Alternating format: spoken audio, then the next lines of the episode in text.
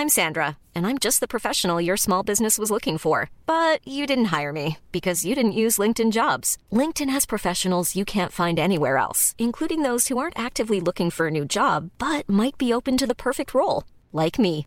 In a given month, over 70% of LinkedIn users don't visit other leading job sites. So if you're not looking on LinkedIn, you'll miss out on great candidates like Sandra. Start hiring professionals like a professional. Post your free job on linkedin.com/people today. En el episodio de hoy hablamos de el arquetipo de la bruja, Los juicios de Salem, la falsa y sangrienta historia de la Inquisición, el dios de las brujas.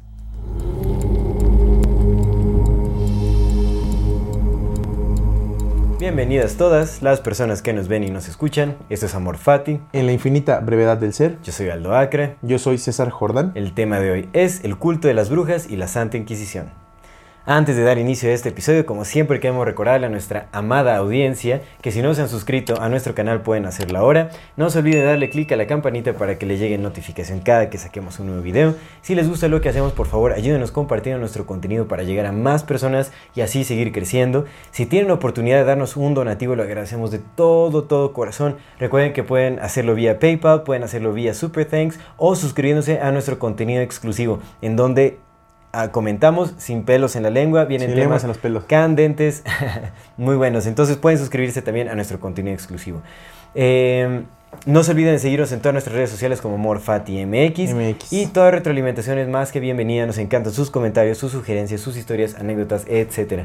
Muchísimas gracias por acompañarnos hasta este momento. Y antes de comenzar, como siempre, queremos enviar saludos a nuestra queridísima comunidad Fati. De YouTube a Alba Gallardo y a Enrique. Ah, perdón, no es cierto. no es cierto, ya no los saludamos Alba Gallardo y Enrique Esparza. Esos fueron saludos de la ocasión anterior, Anterior. pero bueno, Ahí está. también un Saludos. saludo. Sí, también saludos. Saludos a Carla Contreras, a Roxana Calderón, a Diana García y a Samuel Pasapera. ¿Sí son estos, amigo? Sí, sí, sí Ah, son ok. esos. De TikTok a Barg1980, a arroba gb-kevin1 y arroba ibarra liset. Y de Insta a m.mijkatzig y a Femeca. Un gran abrazo. Miembros y miembros y Muchos miembros, saludos. Miembros. Vamos a dar un saludo especial, muy muy especial, a eh, los nuevos miembros de nuestro contenido exclusivo. Muchísimas gracias, por formar parte Muchas, de muchas esta nueva etapa también de Amor Fati MX.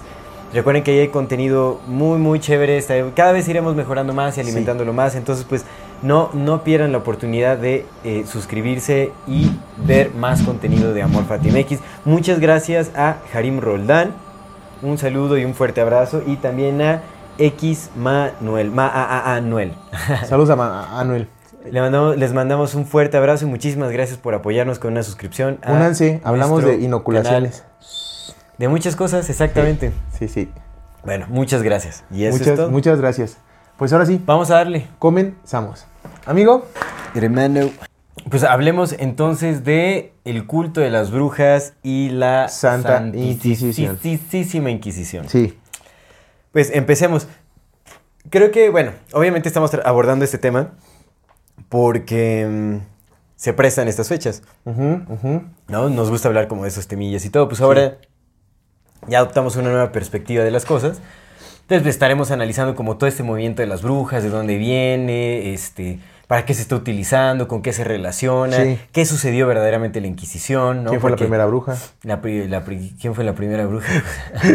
No, sí, sí, sí, sí. Bueno, eh, estaremos viendo todo este tipo de cosas, ¿no? O sea, de, de cuestiones del ocultismo, a- hacia dónde va un poco, eh, quiénes lo promovieron, por qué, Sí, etcétera. sí, sí, sí. Entonces, a mí me gustaría que empezáramos haciendo un análisis de, o sea, de cuál es la idea que se tiene de la bruja hasta ahora, como el arquetipo de la, De la bruja, porque ya se volvió escaldufa. como un símbolo, ¿no? Sí.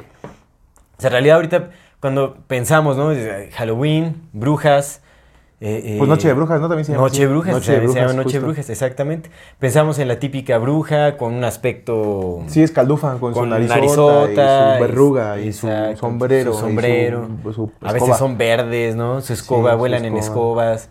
Sí, Tienen su, su gato vestimenta negro. negra, el gato negro. Y se ríen. ¡Ah! Exactamente, comen niños y Comen niños. sacrifican animales Sí, y hacen aquelarres. aquelarres todo ese rico. tipo de cosas. Este, Sí. Pero esa, esa es la idea de la bruja que tenemos, entonces Sí. hay que analizar también cómo llegamos a, a ese asunto. Bueno, primero, ¿no? O sea, ¿cuál, ¿a qué se le llama una bruja? Ajá. En realidad, la, la definición que está en el diccionario de lo que es una bruja es eh, cualquier persona que practique hechicería. Ok. Sorcery en inglés le llaman. O también es cualquier persona que... eh, ¿Sorcery y witchcraft es lo mismo? n- bueno, no, sorcery es como hechicería, según yo. Ok. Y witchcraft es, Es brujería. brujería.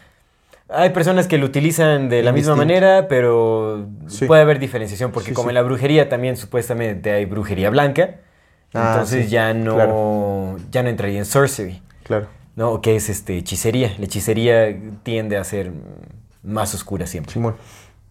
Pero bueno, entonces, eh, o- otra definición de brujas es cualquier persona, pero principalmente son mujeres. O sea, porque esa es la, la- la idea principal, ¿no? Cuando hablamos de brujas, bueno, obviamente brujas es, es un término femenino, refiriéndonos a, a- a mujeres, pero en inglés, witch, por ejemplo. Es indistinto, ¿no? Ajá, pero comúnmente la idea es que son mujeres, o sea, cuando hablas de witches o de, o sea, sí, sí, son te brujas, son imaginas a las mujeres. brujas escaldufas. Entonces la definición incluso eh, hace caso a esta tendencia de, de ver a las mujeres, de percibir a, a- a las brujas como mujeres. Entonces, cualquier persona, o sea, porque eso lo busqué en una definición, pues ya sabes, ahí en un diccionario en línea y todo eso. O sea, cualquier persona, como entre paréntesis mujeres, principalmente mujeres, ajá, que digan eh, poseer eh, poderes mágicos. Ok. Que, bueno, que digan poseer o que popularmente se cree que poseen eh, como poderes mágicos, digamos. Sí. Sí, sí. Entonces, esa es como la, la definición. Ahora, también hay una nueva definición, bueno, no una nueva definición, pero una definición un poco más reciente de esto, porque esto, pues, es, ha sido desde el siglo XV, posiblemente, ¿no? Desde el siglo XV, con 1400 y cacho, es, es- es esa la, la idea que se empezó a promover mucho de las brujas. Pues la iglesia del Renacimiento no está in- interesada en brujas hasta 1484, que es cuando oficialmente Eh. se declara la Inquisición. Exactamente. Antes las veían como... eh, Ignorancia pa- como, paganos ignorantes. pagna- paganos ignorantes, Sí, según sí. Miles Mathis. Sí. exactamente. Que, que según de Batis y también según la misma historia. Sí, es- Sí. no, es que o sea, eso es corroborable. No, pero es que es- eso como lo dijiste. ah, lo de paganos, es- sí, claro. Lo de Miles paganos Mathis. eh, ignorantes sí es completamente más Batis. Pero sí era... No estaban interesados en la casa de brujas. Exactamente. Hasta 1484, 1480, que fue cuando empezó la Inquisición. Ahora, también se les denomina brujas a, a aquellas o aquellos creyentes em, en el culto de Wicca. Ah, claro, que es una cosa más moderna, ¿no? Ese Porque Wicca que empezó moderno. como en 1954, ¿no? 19- 1954, justamente. Ajá. Ok, ok. Pero bueno. Pues ahorita entonces- vamos a ese punto. Ajá. ¿Qué te, qué te gustaría abordar primero entonces? Pues bueno, el, el arquetipo de, de- Ajá, el arquetipo. de ¿Por, qué tenemos ese arquetipo? Porque, ¿Por qué tenemos esa idea Sí. de las brujas? O sea, sí porque es un programa y nos los implantaron, pero ¿por qué se ven así? Mm, yo creo que ha, si- ha sido un trabajo de muchos años eh, de implantar esa idea como de las brujas. O sea, porque también le- eh, eh, la idea de las brujas va directamente relacionada con el satanismo. Las brujas adoran supuestamente a Satán, ¿no? Entonces, pues, uh, se les relaciona con, pues, con todo tipo de, de atrocidades y fechorías a las Simón. brujas. Entonces, pues se ha ido como trabajando ese, ese arquetipo, ¿no? Eran Sí. como las, las, eh, las viejas, eh, mal aspecto. Bueno, no sé, o sea, supongo que también... eh, eh, Puede que haya venido de las antiguas señoras que vivían en los bosques, que se le predicaban a recolectar plantas. Pues por lo regular el conocimiento antes, ahorita tenemos, benditos a Dios, acceso a más conocimiento que mal aprovechamos, por supuesto, ¿no? Pero tenemos acceso a más conocimiento, entonces mm, digamos que de cierta forma más joven puedes acceder a, a ciertos tipos de expertise. que antes no era tan posible, a menos que ya pasaras años y años y años como que estudiando y practicando. Entonces, por lo regular, la gente de antes, ¿no? Se volvía maestras de sus, de sus eh, trabajos hasta que ya eran grandes. ¿no? Exactamente. Sí, bueno, eso Y, tiene mucho y sentido. seguramente tiene que ver como este mismo arquetipo pues, con estas personas que en los linderos de los bosques, que se dedicaban a- al cuidado de las plantas, A la recolección, a la a la investigación botánica, ¿no? Porque pues era esto, Sí. pero pues otra vez es conforme a los años porque no había como esta, este acceso que tenemos ahora de que, ay, quiero aprender de esto Y tutorial de YouTube, ¿no? Sí, entonces supongo que el conocimiento sí se adquiría ya como una edad más tardía. o sea, ya cuando eras alguien que realmente sabía de ese tipo de cosas. Entonces, pues hay, hay ser algo ahí por ahí que vaya con este. Puede ser, es, es muy probable. Pero no solo se. Porque, o sea, las brujas no necesariamente son viejas. O sea, el arquetipo de la bruja también, o sea, son mujeres jóvenes de un aspecto. Claro, que también viene, eso puede venir de las druidas, porque recordemos que mucho, mucho, mucho de lo que conocemos ahora o de lo que han estado como implementando estos, estos compas dentro de, de la forma en que como han educado a la humanidad, pues sí viene partiendo, no sé si da de, seguramente desde antes de las druidas, pero como que se fue por ese lado, ¿no? Sí. Como que mucho es celta, mucho de esto que hablamos, lo Wicca, el Sí. Halloween, todo eso viene de ese lado de las druidas y las Viene- druidas eran sí, por supuesto. Es que viene. Realmente toda este, esta cultura de las brujas y todo ese asunto es Europa. sí, completamente. Es Europa, ¿no? Sí. O sea, de distintas de Europa del Eu- Europa del oeste, norte, de, Del etcétera. norte, pues de los bosques de Europa. Del norte y de los también del- antiguos bosques de Europa. Sí. Eh, oeste. Bueno, no sé. Sí. eh, pero es, ¿Este o este? Este o este. no, es que es, es todo Europa. O sea, podemos ver en distintas Sí, regiones claro, de Europa claro. que hay como se, se desarrolla este. Bueno, la Inquisición también sucedió en varios eh, países de, de Europa. de Europa. Entonces, sí, claro. pues, es, es, digamos que es un culto que se, se, se expandió. Ajá.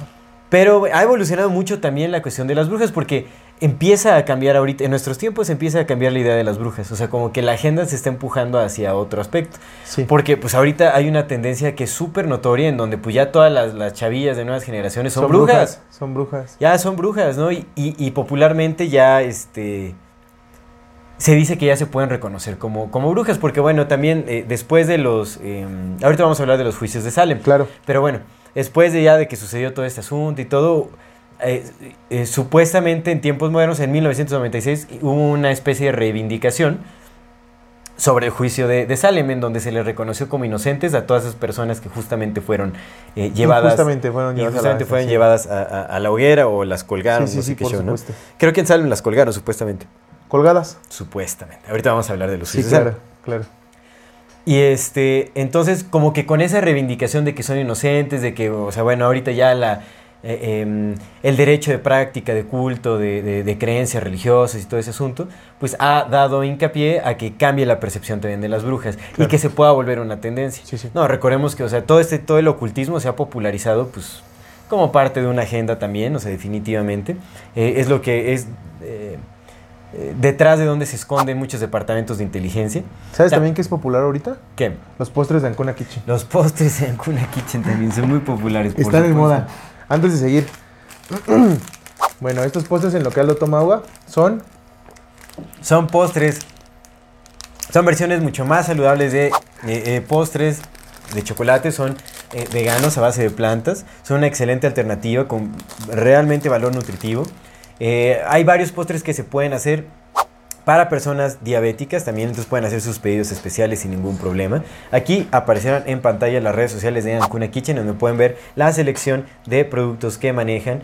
Eh, recuerden que hacen envíos a toda la República, así que pues pueden hacer eh, sus pedidos y si dan el código MORFATIMX recibirán el 10% de descuento. Es una excelente alternativa para comer una tarde con una bebida caliente, para compartir con sus seres queridos, para algunas reuniones, para fiestas. Para un pueden embrujo. encargar pasteles completos también. Bueno, muchísimas cosas. Ancuna Kitchen es una excelente alternativa. Yo le voy a entrar una donita, ¿eh? Bueno, la voy a dejar aquí porque... Hay mu- mucha gente sí se queja de que comemos, ¿no? Como que no les gusta el mastique. Y hay- unos, otros Unos- dicen que está bien chido. Ajá, hay otros que... es- Pues es que es como ASMR, ¿no? Es que no le podemos dar gusto a todos. No, no, por supuesto que no. Pero pues a, a nosotros sí. Entonces vamos a, a disfrutar ujú. de estos deliciosos postres de Ancuna Kitchen. Muchísimas gracias, Ancuna, por darnos estas delicias. Ustedes no se queden sin probarlas. Muchas gracias, Ancuna. Entonces, Pero sí, el ocultismo se popularizó. Es que es bien curioso porque. mm, de pronto. eh, lo platicamos hace rato en el programa de, de Voces de la bueno, lo Comunidad. popularizaron, ¿no? Porque de pronto si decimos se popularizó, Claro. se entendería como si fuera una tendencia natural. No, no, pero no, lo- fue lo algo popularizado, empujado. Sí. Y es que también esta parte, como lo platicamos hace rato en el programa de, de Voces de la Comunidad, y es que eh, el miedo es una forma de control. Sí. muy grande, muy fuerte, ¿no? Porque por ahí empieza.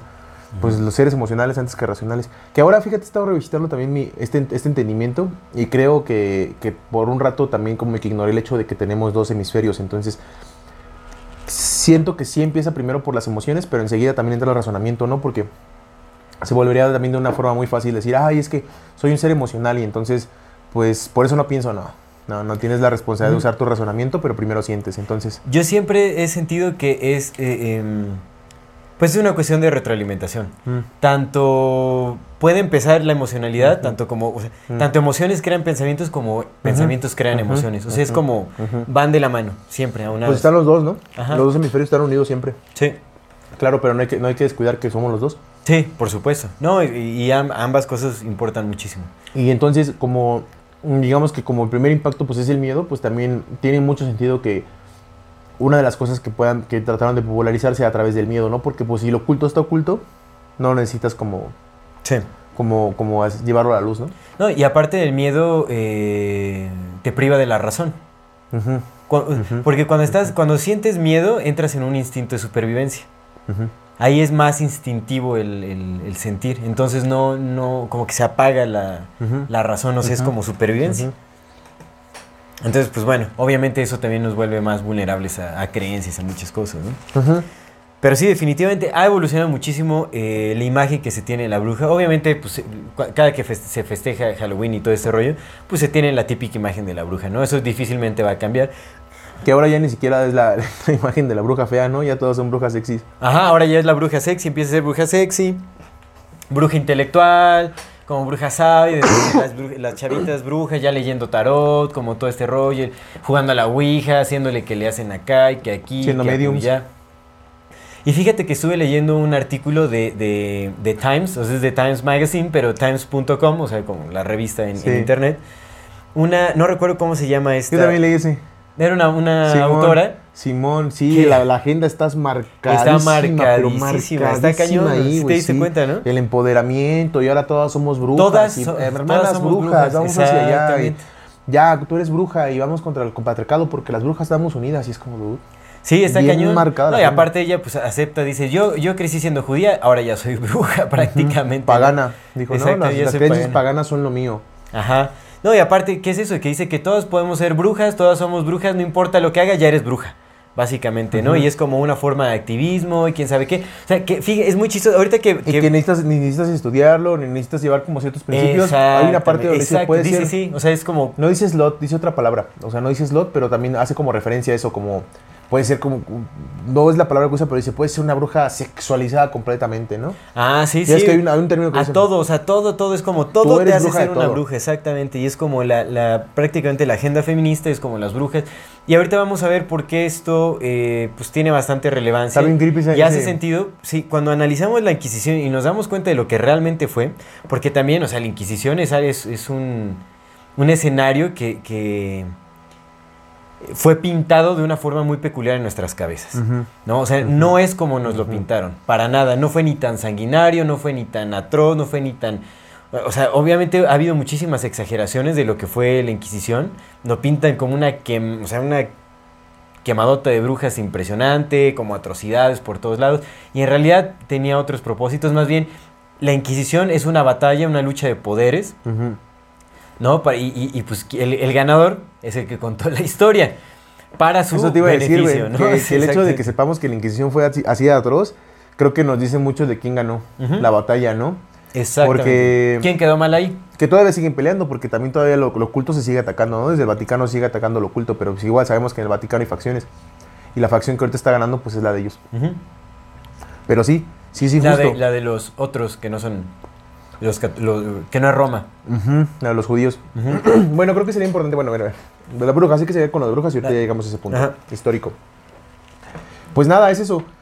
Hasta antes del, del- justamente el, el inicio de la Inquisición, las brujas no eran tomado como, como algo. Aquí me gustaría empezar a hablar del ocultismo. Ya lo habíamos platicado en el programa de la, de la reina. Pero pues ya es que en el programa de la reina hablamos de muchas cosas, pero me gustaría retomarlo aquí. En los años de 1500 justamente, poco antes de que se empezara la Inquisición, había un compa. Esta- estaban dos, dos, dos, dos personajes muy importantes. Más bien un poco después de la Inquisición, según yo. poquito en- después de la Inquisición. 1400 1484, el, el inicio oficial de la Inquisición. Y en 1500, eh, William Cecil, esto ya lo he platicado en de la reina, pero pues aquí es súper importante rescatarlo. William Cecil se inspiró en el servicio secreto veneciano que usaba, que usaba la diplomacia para ocultarse para crear su propio servicio secreto en Inglaterra. ¿A través de qué? A través del ocultismo. John Dee era el consejero brujo de la reina en esos días. Y entonces John Dee había entendido que a través de las supersticiones en las que todos los humanos creemos, Porque John Dee, más que brujo, consejero, era simplemente una mano derecha de un departamento de inteligencia. Exacto, exacto, pero pues también aprovechándose de esta... eh.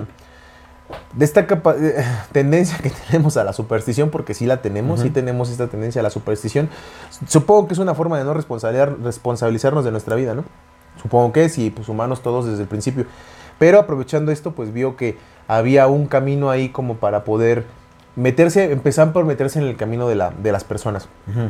Pero en conjunto con William Cecil se dieron cuenta que también les podía servir para otra cosa.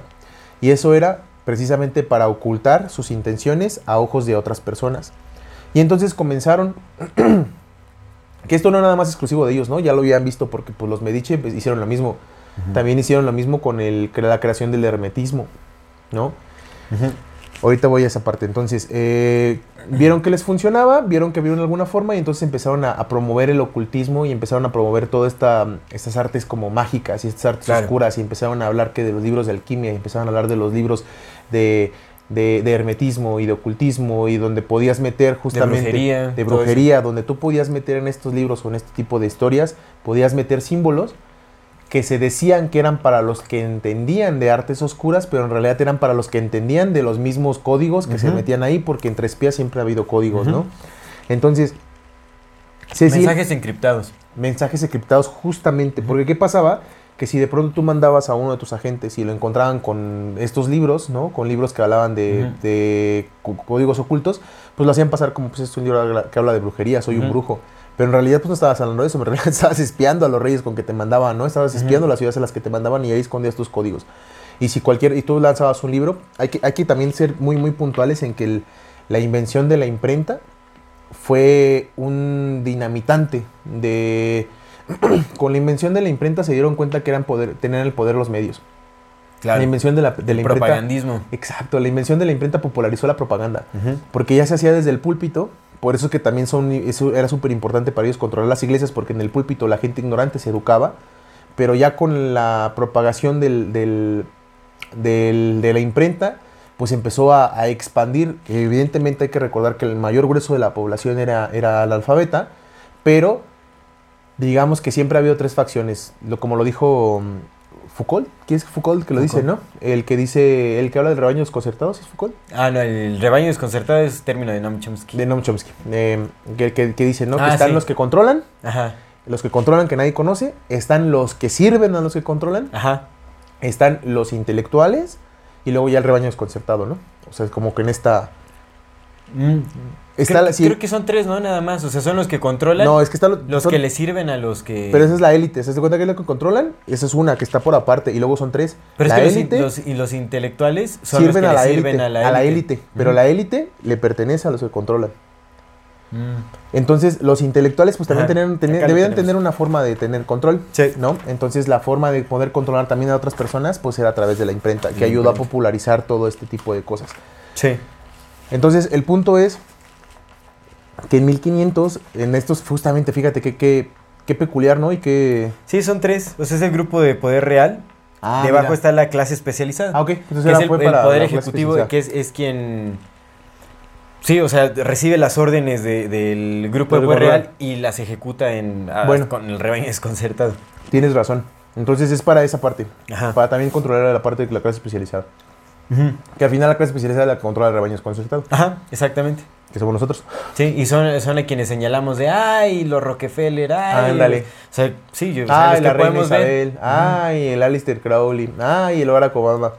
Cuando en realidad pues, hay otra cosa arriba, ¿no? Que no conocemos. Bueno, el punto es que es bien curioso porque en el siglo XVI, en finales del siglo XV y principios del siglo XVI, que todos 1400, 1500, es cuando empieza la popularización tanto del ocultismo como de la, de la Inquisición. Y es cuando se empieza a poner atención sobre las brujas. En el siglo 16. 16. Sí, mil- finales del siglo XV, principios Finales del siglo XVI. 1400 finales, principios de 1500. Entonces, ajá, sí, finales del siglo XV. principios del siglo XVI. del siglo XVI. Sí. Entonces, toda esta creación de, de la parte del ocultismo, porque fue cuando se creó, y en Italia también hubo su contraparte, ¿no? Porque en 1400, como 1450, mitades del siglo XV justamente, fue cuando los Medici, eh, por, eh, cuando Giovanni Ficino, Ficilio, Ficilio, a pedido de, de uno de los Medici, creó, bueno, lo que se cuenta es que él estaba trabajando sobre traducciones de la obra de Platón del griego al latín, cuando llegaron unos, unos mandados por, por este Medici y le trajeron este libro que habían encontrado muy secreto y muy oculto, ¿no? Que era el libro de Hermes Trismegisto. Ajá. Y le dijo, El no, Corpus aquí está". Hermeticum. Exacto, entonces le dijo su, su mecenas, que era Medici, le dijo, hey, para lo que estás haciendo y ponte a traducir el Corpus Hermeticum. Que resultó que era muy, muy, muy parecido a lo que estaba traduciendo. Entonces lo que interpretaron fue, Platón se basó en el Corpus Hermeticum para hablar de lo que estaba hablando. Cuando pues la lógica podría ser que al revés, ¿no? Más bien el corpus hermético lo basaron en lo que estaban traduciendo de Platón y lo, lo vendieron como algo más antiguo. Sí. Entonces, esto se puede ver como un, una orquesta a gran escala, ¿no? Como Sí. una orquestación a gran escala, porque si en mitades del siglo XV sucedió en Italia lo del corpus hermeticum y al, fin, y al finales del siglo XV pasó la Inquisición, que también hablaba de justamente el controlar a los ocultistas, y los ocultistas se popularizaron a finales del siglo Sí. XVI, pues te habla como de un... Movimientos en masa. Eso es lo que pasó, por ejemplo, también con, con lo que sucedió en los eh, 60, 70. Exacto. Son movimientos masivos que forjan Exacto. la cultura de grandes naciones. O sea, al final tienen, son de impacto global. Enfocados ya sea, o sea, empezó en Europa, pero pues también llegó a Estados Unidos, con, en Massachusetts, con lo del... Claro, lo porque de también fue, Salem también fue en el siglo XVII, o sea, no fue tantos No, años después. Lo pasaron para acá. Es que ya de allá, o sea, dijeron, bueno, funcionó acá, vamos a ver implementarlo por Exacto. acá. Y entonces el ocultismo llegó súper duro también aquí, todo ese asunto. ¿no? Y entonces lo que se dice, lo que se dice, eh, esto es interpretación del Mais Matis, pero también se puede ver la interpretación de la misma historia, ¿no? Porque pues si te pones a ver cómo fue organizado todo y cómo fue orquestado y también la historia negra de la Inquisición, Sí. pues, tiene muchísimo sentido. Entonces esta teoría de Mais Matis lo que dice es que la Inquisición, más que ser una casa de brujas como tal, fue una casa de espías. Sí. Porque era evidente que si los ocultistas eran en verdad agentes encubiertos, pues los- el Vaticano, que era Roma, ¿no? Había dos facciones, Sí. estas dos grandes facciones, que es la de los mercaderes, como los Medici, Sí. que recordemos que por Catalina de Medici, que se casó con un rey de Inglaterra, llegaron los Medici a Inglaterra, también en esos años. Que son ¿no? los criptojudíos, ¿no? Que. Exacto. O sea, son los judíos que no profesan la religión. O sea, son los, los, los ahora los banqueros, o sea, los que están al verdadero poder, que incluso cazan a su propia gente, ¿no? O sea, que Ajá. no les importa Que son antisemitas ellos mismos, ¿no? Exactamente. Entonces, eh, a través de estos, los Medici llegaron allá, o sea, los banqueros se movieron, entonces había dos grandes facciones, los banqueros y Roma. Entonces Roma, para contrarrestar a los espías ingleses, pues dijo, pues vamos a matar a las brujas. Porque ¿qué eran los espías ingleses? Brujos y brujas. Entonces lanzaron la Inquisición como una, como una especie de respuesta. Sí. Eso es lo que dice Miles Matis de esa interpretación. Que yo vi otra que también está muy interesante, que esta la saqué yo, yo de, lo que, de lo que estaba leyendo, y es que ve, ve cómo está este pex. Mira, la Inquisición, en 1480, de 1200 a 1400, fue, hubo como que ciertos permisos a inquisidores, no había como una especie de, de organización como tal, entre 1200 y 1400, no existía, sí había inquisidores, pero le, le- se llamaban inquisidores porque les daban el permiso de inquisitio, que es la- la- el permiso de investigación. Ajá. El inquisidor era el investigador, ¿no? Entonces, en esos años no hubo esto porque pues todavía no estaba, no estaba este movimiento.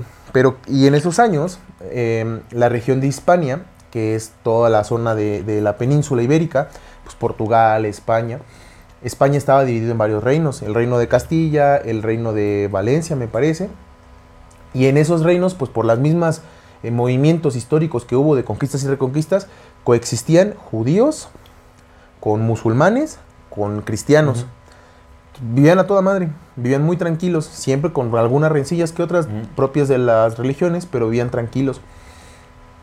Hasta que, eh, fíjate cómo está bien interesante este pex.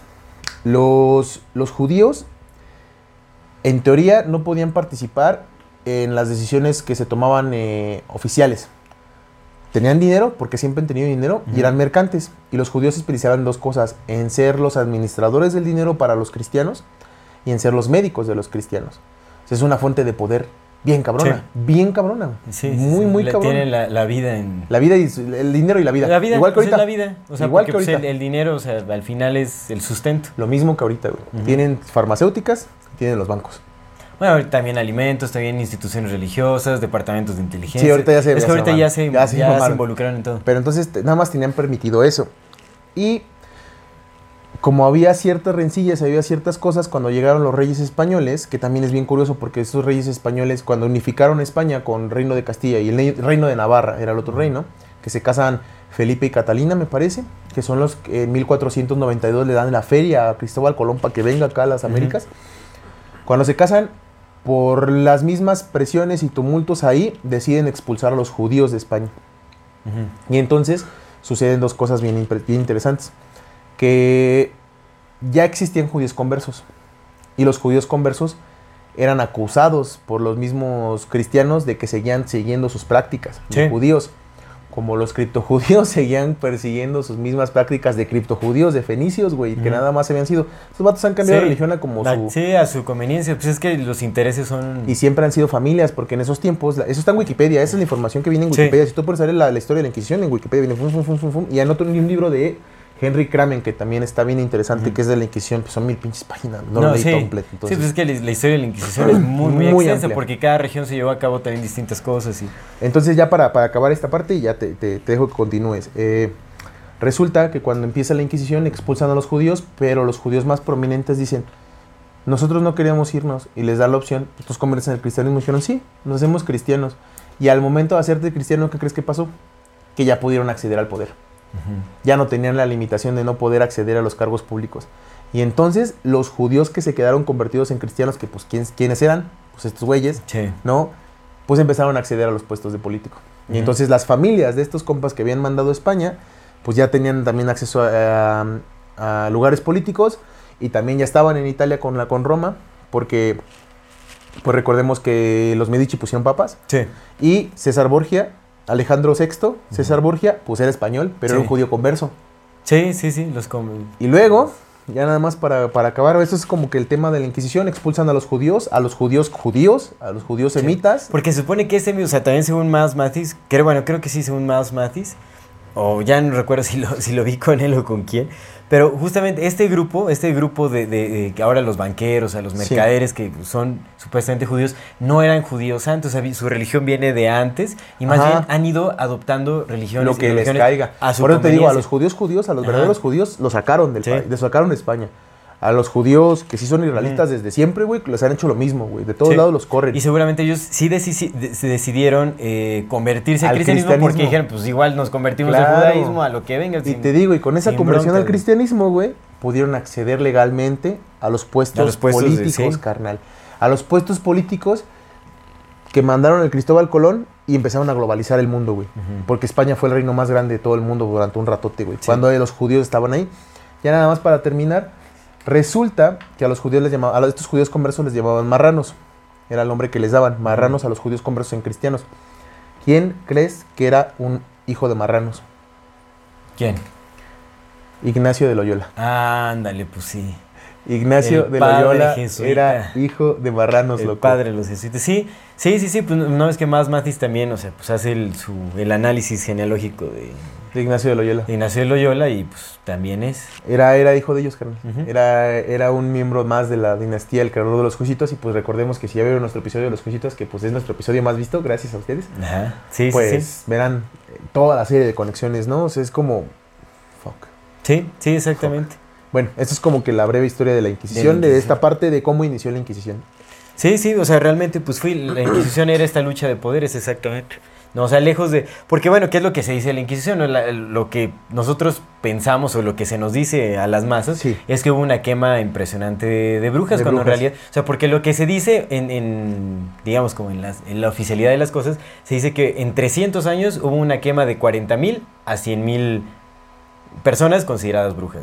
Que me parece muy tonto hacer una consideración tan extensa, o sea, porque es de 40 mil a, a 100 mil hay 60 mil de diferencia. Mucho, sí. O sea, claro. es mucha diferencia, ¿no? Entonces pon tú, si, si has- ponemos un número intermedio que sería 70 mil, ¿no? O sea, en 300 años, pues tampoco es ni siquiera es tanto, ¿no? O sea, pero en nuestras mentes se vive como una época, pero atroz, o sea, tú piensas en la Inquisición, Claro, no son ni mil personas por año. no, No son ni mil No. personas por año, serían 300 mil. Si fueran mil personas por año, eran como Exactamente. 70 mil, que como 500 personas por año, 400, no son No, tantas. pero aparte me encontré también con otros datos. En- hay una página que se llama The Rational Wiki. Que bueno, o sea, no, tampoco es como la información más, este... O sea, no, es- no es una más Matis analizando, pero bueno, quien, quien tiene esta página también hace un análisis de... Alguien gritó por ahí. Sí, del agua, ¿no? Sí, hace un, hace un análisis y realmente, en realidad, estas cifras, en la, en la Inquisición española, las cifras son mucho menores de las personas que supuestamente fueron llevadas a la hoguera, que son entre, en, en un periodo de, no, no me acuerdo cuál, Sí, es el agua. pero no pedimos nosotros No agua. pedimos agua. No, No, si nos la deja, pues ya le damos el garrafón. Pero no creo que de aquí no es. Sí. Bueno, seguimos, ¿no? Eh, lo que decía en esta página de Rational Wiki es que la eh, Inquisición española Sí. hubo un aproximado de muertes entre 2.000 y 5.000 muertes. En un periodo de 300 años también, 2.000. Sí, son muy- muy po- nada. muy pocas, O sea, nada, en realidad, o sea, hubo muy pocas muertes a comparación de cómo nos hacen creer. O sea, nosotros nos hacen creer que la Inquisición mataron a muchísimas mujeres inocentes. Pero a muchísimas. Sí.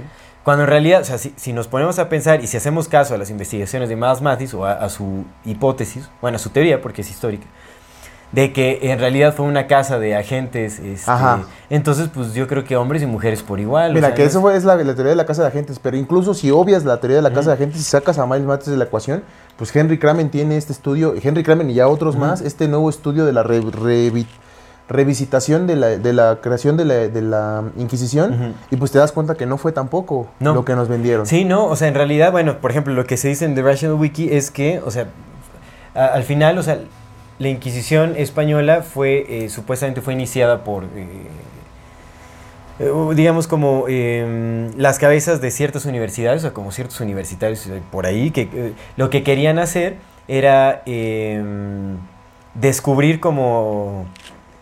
A, a falsos conversos al cristianismo. O sea, sí, sí. Ajá, lo a lo los que ju- a estaban los- a buscando. los judíos, a los judíos convertidos, Era lo que estaban haciendo. Y realmente iban a ciertos juicios, pero no eran crueles.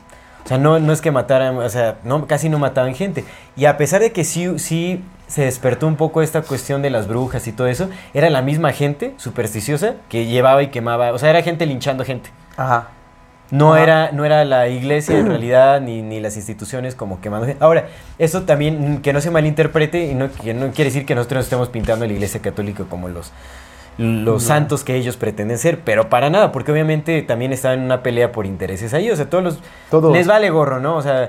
Roma Sí. fue también... No, es- no, o sea... Es. Sí. Sé que sabes que se me hace bien, como, como, no sé, pues, me salió como que ahí.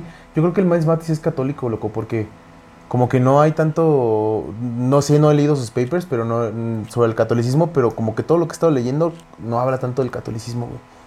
Se habla de Jesús, sí, Sí. lanza críticas duras. Pero no sé, como que me dio la vibra. Pero Pod- mira, Podría ser, pues es, que es, es común, o sea, en, en Estados Unidos o eres, eh, o eres eh, católico o eres protestante. Ajá. Si, si eres... eh, Ah, bueno, pero eso ya es como fin. cosas personales, ¿no? Pero a fin de cuentas es no, no, no quedarnos nada más con una versión, porque te digo, esa es la sí, versión de Miles supuesto. Matis, que No, tiene pero mucho tam- sentido. también en The Rational Wiki, o sea, por ejemplo... Tiene mucho sentido con lo de la lo del ocultismo. Lo del ocultismo no, yo no lo leí en Miles Matis, lo leí en otras páginas, Mm. lo leí en otros, en otros libros, Sí, sí, ¿no? sí. Como que esto de los ocultos y todo eso. Pero mira, fíjate, a mí se me hace bien interesante esta cosa de las facciones que han habido. Estaba por un lado el Vaticano y estaban los mercaderes. Los mercaderes lo que hicieron para quitarle el poder al Vaticano porque el Vaticano como tal tenía poder. Que mira, Sí. perdón que te No, interrumpa. adelante, Eso adelante. justamente es uno de los principales propósitos de la idea que tenemos actualmente de la Inquisición. O sea, todo eso que se promovió era justamente para dejar quedar mal a la Iglesia Católica, Exacto. para hacer perderle, eh, para que perdiera poder, digamos, o sea, para romper la teocracia que había, que era el poder sustentado en, en, En Dios. en Dios, Sí, exactamente. que te digo otra vez, no estamos defendiendo a la Iglesia Católica No. porque pues ya tenemos un programa del Vaticano y todo lo que estamos ahí pues es, es, Sí, es sí, y fue. sí. Que bueno, en este punto a mí me gustaría dos cosas, lo que te había dicho. Lo que me da miedo de la historia es que ya no hay nadie vivo para decir que, que ¿Qué sí fue así o no, porque en realidad todo esto, y lo segundo que me da miedo es que toda la historia, güey, toda, es una opinión. No hay hechos reales, Sí, no hay, no existen, güey. Porque el hecho real es que tú y yo estamos aquí platicando. sí. Pero lo que él diga es lo que él diga. Luis, Lo que ustedes que nos están viendo es lo que ustedes van a decir. Sí, lo que se haga de historia, incluso de nosotros mismos, lo que se haga. Ahorita ya grabamos, Ya grabamos, sí, afortunadamente. sí, sí. Afortunadamente ya hay mucho material audiovisual, pero incluso este sí puede ser editado. Sí, sí, puede ser. sí, sí. Pero digamos que de la historia para atrás, antes de los medios audiovisuales que pueden ser fal- falsificados, editados, las pues- puestas en escenas que hemos Sí, visto. no hay nada, no hay nada de antes. La, la Más que historia el, es una el opinión. cronovisor de, De- John Pere- Pellegrino. Pellegrino. la historia es una opinión. La historia es una opinión, Es sí, por una supuesto. opinión, loco. Y depende de quién opine y qué quiera opinar. Sí, güey. no, o sea, es que, digo, quienes hemos jugado teléfono descompuesto, obviamente está súper trillada esa idea, pero conforme va, o sea, imagínense el paso de los años, una historia, una versión tras otra versión, eh, datos agregados, dato- datos omitidos, eh, gente que intencionalmente cambió datos, etcétera. Exacto. Ahorita ya lo que tenemos es un verdadero cagadero. ¿Qué Entonces, es lo que dice Body ya? Exactamente, sí, es, es- es simulación impuesta tras simulación. Que fíjate que me dijo el, el homie, aprovechando Ajá. nada más rápido, que ya lo vamos a tener Un aquí amigo que lo tendremos invitado que, que buenísimo el vato, el vato se sabe, sabe es muy Sí, es muy, estudiado. muy es muy estudiado. estudiado. Lee mucho. Eh, me dijo, me habló de este libro que se llama eh, la guerra, la guerra del Golfo, la guerra, la guerra que no tuvo lugar, Lugar. algo así. Ajá, la guerra que no tuvo lugar, que es de, de John Baudrillard también. ajá, sí, sí, sí. Sí, es John, ¿no? Sí. Sí. Eh, Jean. Jean, Jean. Jean Baudrillard. Jean Baudrillard. De- del Badrillardo, dice el homie. El bicho Badrillardo, dice el Juan Badrillardo. Pues ese compa tiene este libro ju- justamente donde dice que pues la guerra del Golfo fue una guerra que nada más se televisó, que en realidad no, sí sucedió, pero no sucedió. Ujú. Que Pues, fue hecha para seguir manipulando. como, como Pearl Harbor. Bueno, eh, ahí fue un autoataque, tal vez. simulacro, amigo. Justo, Sí. su tesis misma. El Simulacro, simulacro y la simulación. exactamente. Bueno, entonces el Pero- punto es que, ¿qué es lo que sucede también? Que la Iglesia Católica tenía la teocracia sobre ellos mismos y era otra, era otra facción de, esta, de estos grupos antagonistas, ¿no? Los mercaderes eran otra facción, entonces como parte del debilitamiento fue, una, comprar el papado y pervertirlo. Metieron a, a Papa Inocente X, y Inocente X creo que fue de los, sí, Inocente X fue de los peores papas que hubo, porque fue de los que empezaban a... O sea, de inocente no tenía de nada. inocente no tenía nada, justamente. que ya los papas todos eran locochones, Sí, ¿no? Pero sí, este vato fue así de que dijo, no, es pinche papado. Pero según Rockstars. esta, fue puesto ahí pues para debilitar el poder de la teocracia. Y Ujú. otra cosa que sucedió para debilitar el poder de la teocracia fue la creación del protestantismo. El protestantismo fue inició en 1517, o sea, igual, güey, las Sí, mismas por fechas, supuesto, la amigo, fecha. como si todo Es hubiera que es un movimiento gigantesco, es impresionante, sí. Entonces, el, el protestantismo empieza con Martín Lutero, que clavó sus 19 tesis. Ujú. En la iglesia de Wolfsburgo, no sé cómo se llama ese lugar, pero ahí empezó el protestantismo con esta reformación. Me aventé toda la historia del, del- del Lutero, está bien interesante. Hace la reforma, eh, empieza a atacar, empieza a atacar el poder del Papa, disminuye el poder del Papa. Pero aquí se me hace algo bien interesante, güey, y no, es lo que no entiendo, porque si, bueno, está Lutero atacando el poder del Papa y disminuyendo el poder del Papa. Crea su propia facción católica Ujú. que, que convierte en, el que ahora conocemos como cristianismo, ¿no?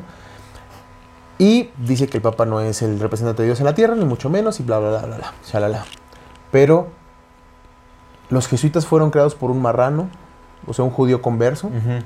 eh, que probablemente eran esas familias, y los jesuitas eran el ejército del Papa. Entonces, en esa parte ya es donde yo no entiendo. Y los jesuitas, o sea, si eran la misma familia, es que los jesuitas fueron un medio de infiltración al Vaticano, muy posiblemente. sí puede ser, porque Yo los creo que eso jesuitas, fue lo lo que, que te decía, los que crearon, eh, la- los que popularizaron la versión del futuro apocalíptico, del apocalipsis futurizado, Jesuitas. los jesuitas. Los Sí. jesuitas, tres sacerdotes jesuitas, fueron los que empezaron a hacer estas, eh, eh, estas, estas tesis acerca de que el, el Apocalipsis, el libro del Apocalipsis de la Biblia, no había pasado ya.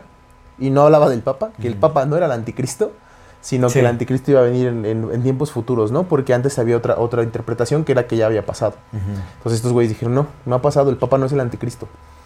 Entonces, ¿sabes? Ahí es como, haría falta más análisis, haría ver Sí. como más cosas, pero sí. pues, son datos que están ahí, ¿no? Son datos que están ahí. Otra vez, quién sabe si sean ciertos, porque la historia es una opinión y no hay nadie vivo para que nos diga si sí fue así o si fue o no fue así. Ujú. Pero pues son como ciertos datos que nos van apuntando. Y un dato Sí, muy interesante nada más es que Martín Lutero era Rosa Cruz. Este era su logo. Por eso lo puse. El corazón, la cruz, el corazón y la rosa. De los Rosacruz. De sí. los Rosacruces. Sí, Entonces Martín. Lutero era Rosa Cruz. Que deberíamos de hacer un programa especial de sociedades de secretas. Rosacruces, de sociedades secretas. Bueno, no sé si abordarlos separadamente o de una vez echamos todos en el mismo caldero. y ahora, Ya que mira, estamos hablando de brujas. también es bien, bien interesante, bien, bien interesante, entender que también para los que, que las que to- si quedan ahí como algunas dudas de que no, pero esto y es que es la- usar la mera lógica. Si en el siglo, en el momento en que la, casa de brujas estaba en su mayor apogeo, que era cuando la Inquisición estaba con todo y estaban cazando a todos, ¿por qué en ese mismo siglo, en ese mismo momento histórico, güey, los más educados, los más poderosos, los más ricos, estaban empujando por su lado el tema del ocultismo? si se supone que tenían estas, estas, estas eh, instituciones persiguiendo brujas, Claro. porque los más ricos estaban empujando brujas. Sí, por supuesto. El ¿No? ocultismo se está empujando bastante. Sí, no, Entonces no es como es- te pones a verlo y dices, ay, güey, ay, güey. Sí, hay como hay un, Sí, un de- ruido. de- se ve luego, luego que fue manipulada la, la historia muchísimo. Sí. Pues también, o sea, los juicios de, de Salem. Ahora sí, vamos no, con es, juicios de eso Salem, también. Aquí eh, creo que el, al que hay que darle como el, el crédito por el estudio inicial que parece probar que los juicios fueron completamente falsos, una puesta en escena. Es Ma- Miles Mathis. Sí, ese- Miles ese sí es tiene un, un estudio completo, un análisis sobre los juicios de Salem. Y pues él llega a la conclusión de que fue un montaje como han hecho con muchos otros eventos en la actualidad. Dice, básicamente las más estrategias de la actualidad lo aplicaron en ese entonces. Obviamente, pues los medios cambian de los medios de comunicación. Y era más fácil en estos tiempos. Pero cuéntanos, amigo, cuéntanos de los Pues, juicios de Salem. Digamos que fue como un, un montaje muy similar a lo que fue el Laurel Canyon. O sea, importaron a muchísimas personas, así como pum, pum, pum, pum. Llegaron en ciertas fechas. Eh, eh, que, que, bueno, los juicios de Salem fueron en 1692, ¿no? Finales del siglo XVII. El de la moto. de la moto. El, eh, fue a finales del siglo XVII, o sea, 1692. Y justo por estas fechas empezaron a llegar como ciertos personajes, ¿no? Que se fueron acomodando ahí en, en Massachusetts, ¿no? Que fue Sí. el, el área en donde eh, sucedió todo este, este asunto. Que en realidad, bueno, el, el caso de Salem, bueno, se sabe, ¿no? Se supone que era este, ¿cómo se llama? Este, Paris. Samuel Paris. Sam- Samuel Paris, ¿no? Y que, bueno, tenía a una Una hija, una sobrina y su esclava Y su fueron esclava. las que hicieron el ¿cómo se llama? Tituba. Tituba, Tituba, la esclava Tituba, ¿no? Que se supone que ella fue la que empezó como a, a inculcarles eh, Y Tituba le enseñó hechizos a las niñas. a las niñas, exactamente. Simón. Y bueno, de ahí se desató como el, el caos, ¿no? Se destaparon supuestamente muchísimas brujas de... Tituba le enseñó hechizos a las niñas, las niñas se poseyeron y luego, como ya estaban poseídas, empezaron a señalar a otros de brujas, porque como estaba la casa de brujas, entonces las niñas empezaron a decir que Dios les estaba diciendo quiénes eran los brujos y empezaron a señalar, aquel güey fue brujo, aquel cabrón fue brujo. Eh, La, la- la película, la novela, todo eso que están, se hablan también de pues, cosas pasionales, que a una de las niñas le gustaba un güey y como no le hizo caso le dijo, ese güey también es brujo. Y todo terminó, o sea, lo, cuando se explotó todo fue cuando señalaron a la esposa de uno de los inquisidores Ajá, de uno de los de que brujo. está en... Que no eran inquisidores como tal, porque no eran de la Inquisición, era pero de era como juez, era de los que prosecutores de los jueces, exacto, señaló a una de las esposas y dijo, esa señora también, y ahí fue cuando dijeron, ya se fue a la chingada esto, y sacaron al Samuel Paris. Sí, sí, sí, sí. Que bueno, se supone que a esta señora, la esposa del... del- no sé si era un juez o quién era. Eh, c- creo que era Phipps, ¿no? El tal Phipps. No, Phipps era el gobernador. Ah, Phipps era el gobernador, sí es cierto, en ese entonces.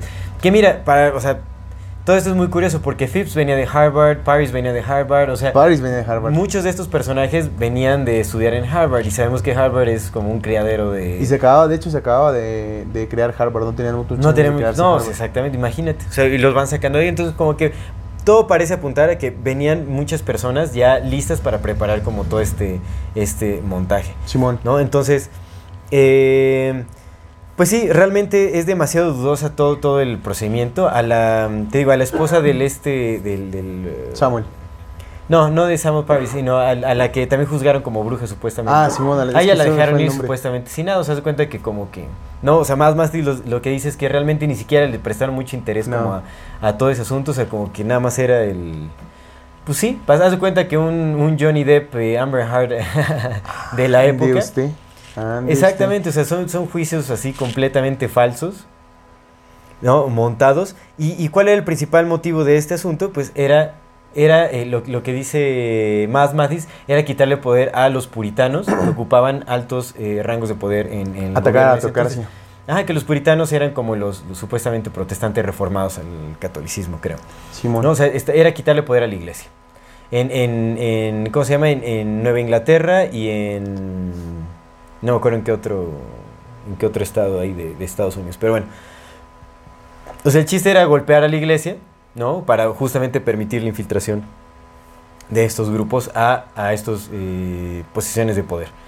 Y eso, eso fue todo el propósito. Sí, lo, Es lo que, lo que dice de la historia es que eh, Samuel, Samuel Paris era, un, era hijo de otro Paris que se casó con una de las de la de una mujer que venía de familias ricas. Entonces Samuel Paris tenía mucho dinero, mucho mucho Sí, dinero. de un mercader, ¿no? Era hijo de un mercader. Era hijo de un mercader, o sea, los mercaderes siempre han Tenía mucho cuando, sí. cuan- cuan- en los registros históricos ver la palabra mercader es es el es una persona que tiene mucho dinero que puede llegar a otros países y que conoce a gente con mucho dinero Sí, de, de su mismo país el, y que se puede mover el- libremente por el, tío mundo. del Jesus, supuestamente, ¿no? Como el tío de Jesús, como Marco Polo, que llegó a China, güey.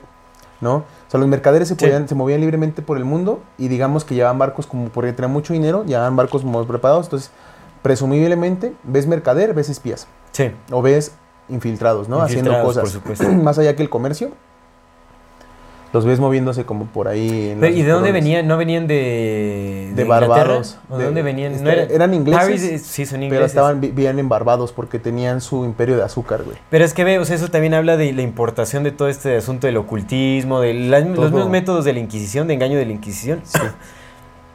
Los traen a Estados Unidos. Y también bien importante, güey. Eran, eran los dueños del azúcar. Una de las cosas que nos. Ah, por que- supuesto, sí. Una de las, de las cosas que más nos. De las drogas más duras que tenemos ahorita es el Y azúcar. el azúcar, por supuesto. Han sido dueños del azúcar desde siempre, güey. Desde siempre han controlado el imperio del azúcar, cara. Sí, sí, pues también es el mercado de esclavos, todo, o sea, todo, todo, todo. todo. Entonces, este compa de Samuel Parris, lo que se dice, la tesis del Miles Matis, la va, la, va, la va desentrañando, ¿no? Poco a poco, pero digamos que en resumen es que el rey Jorge, el rey Jorge, uno de los Jorges, no sé cuál, 13 creo, el rey Jorge eh, estaba atacando, est- estaba peleando, estaba mandando a su gente para eliminar la teocracia de Italia y para debilitar también la teocracia de Estados Unidos, porque pues se le estaba yendo de las manos. Entonces, lo que hizo fue mandar a, a este grupo de allegados suyos a, a Salem para Sí. hacer un- una charada, una puesta en escena, ¿no? Sí, o sea, para hacer el montaje. Samuel. Parris era un hombre rico que de lo que nos cuenta, lo que se sabe de él, o sea, oficialmente, porque tampoco es como que hay una biografía muy extensa, pero, pero sí la hay, o sea, lo que se cuenta no se dice, Sí. pero sí la hay. Es que llegó muy pobre y llegó a, a ser pastor de, una, de un pequeño pueblo, no de Salem, sino de, una, de la villa de Salem, que era un, se supone, que un pueblo muy chico. Lo que dice Miles Matis en su análisis es que, ok, dice Boston, que era la ciudad más cercana, la ciudad Ah, ciudad, Boston, en tenía Inglaterra, es 8 mil habitantes. Era- Y era una ciudad ya, así es una Sí. super, una metrópoli con Ujú. 8 mil habitantes. Salem tenía 1500. O sea, era una ciudad grande. Si la metrópoli tenía 8 mil, 1500 era una ciudad Sí, grande. Entonces dice este compa, porque los puritanos, para poder hacerte pastor, tenías que pasar ciertas pruebas y aparte tenías que ser instruido. Ah, sí, no, no pasó Samuel por ninguna Parris no prueba, acabó, no acabó Harvard, no acabó, Sí. se salió. Entonces dice, este güey, ¿cómo lo van a contratar? ¿Cómo lo van a contratar? Entonces Sí. lo que dice es que inventaron este pueblo, o sea, la, inventaron este pueblo de Nueva, de Villa de Salem, con 500 habitantes. Y dice, es que si tuviera 500 habitantes, si hubiera tenido, de todos modos eran muchos. Sí, Para la época eran un chingo. Muchos. Entonces tampoco lo hubieran aceptado. Entonces por eso, por eso esa tesis de que todo fue una puesta en escena. sí, todo el pueblo en realidad. ¿no? Todo, fue una puesta en escena y al único güey, solamente hubo dos personas que eran los que no eran puestas en escena y fue, que fueron los que ocuparon para hacer como chivos expiatorios. Uno de ellos era el que la esposa acusaron de bruja. Mm. Y los toda puritanos, la ¿no? puesta- Eran los ajá, puritanos. de los puritanos, toda la puesta en escena fue para eso. ¿Para qué? Pues para dejar en mal a los puritanos. Exactamente. Para dejarlos en mal, porque a partir Y de ahí... romper la teocracia. Y porque a partir de ahí fue que empezó a disminuir el poder. O sea, ese, En eso, y en- en eso fue sonadísimo. Ese caso fue sonadísimo por todos lados. Fue, ¿cómo se dice? Eh, alarmó a todos, ¿no? Los, los sacó como de cómo un, un pastor, un pastor permitió eso con sus hijas, cómo hizo que colgaran a tantas personas indefensas, Sí. cómo que esto, ¿no? Entonces fue un escándalo a nivel nacional Sí, sí, sí. y eso pues debilitó el poder de los puritanos y entonces la gente dejó de pues hasta los atacaban, ¿no? Entonces Sí, sí, esa- la idea era esa, la idea era debilitar el poder de los puritanos a través de esta puesta en escena y de este Sí, montaje. porque querían tomar los altos puestos de poder justamente en Boston y en Nueva Inglaterra, Exacto, supuestamente. exacto. Sí, sí, eso es cierto. Exacto. Entonces, esta, esta, esta puesta en escena just- fue justamente para eso. ¿Y qué es lo que utilizaron? Pues la brujería. Brujería que dónde importaron? De ellos mismos. Porque ellos eran los que promovían el ocultismo. Sí, exactamente. Que, que viene de Europa. En realidad todo el ocultismo nace En de la inteligencia europea. Exacto. Otra cosa, otra cosa de los del ocultismo que también que es importante mencionar en este es que la, la cábala, fíjate, Yo por mucho tiempo, También fue inventada la cábala. amigo, yo por mucho tiempo pensé que la cábala era viejísima. Hasta te dije una vez que yo quería estudiar Sí. cábala, la vez que te dije Sí, que sí, quería estudiar cábala porque los números y la chingada. Resulta que la cábala, el primer libro, el primer registro que se tiene de la cábala es de 1400 eh, de 1400. Igual las fechas las pueden investigar, o sea, si lo buscan en Wikipedia, porque pues no lo tengo aquí a la mano. Si lo buscan en Wikipedia pueden encontrar esto que les voy a decir para que tengan las fechas exactas. Les voy a dar fechas como... eh, Pero es del siglo. XV. En el siglo XV se, se salió el primer estudio acerca de la cábala, por un español, Miguel, Miguel de León, algo así. Entonces, ese español fue el primero que pues, sacó la cábala, supuestamente basado en un libro de 1200. Ese, ese supuesto libro de 1200 fue el primer libro que se escribió recopilando de la información que supuestamente, supuestamente venía de tradiciones orales de los judíos. Pero el primer registro de algo escrito acerca de la cábala, güey, fue en 1400, carnal. Sí, sí, ya. es. 1400 es hace un año, güey.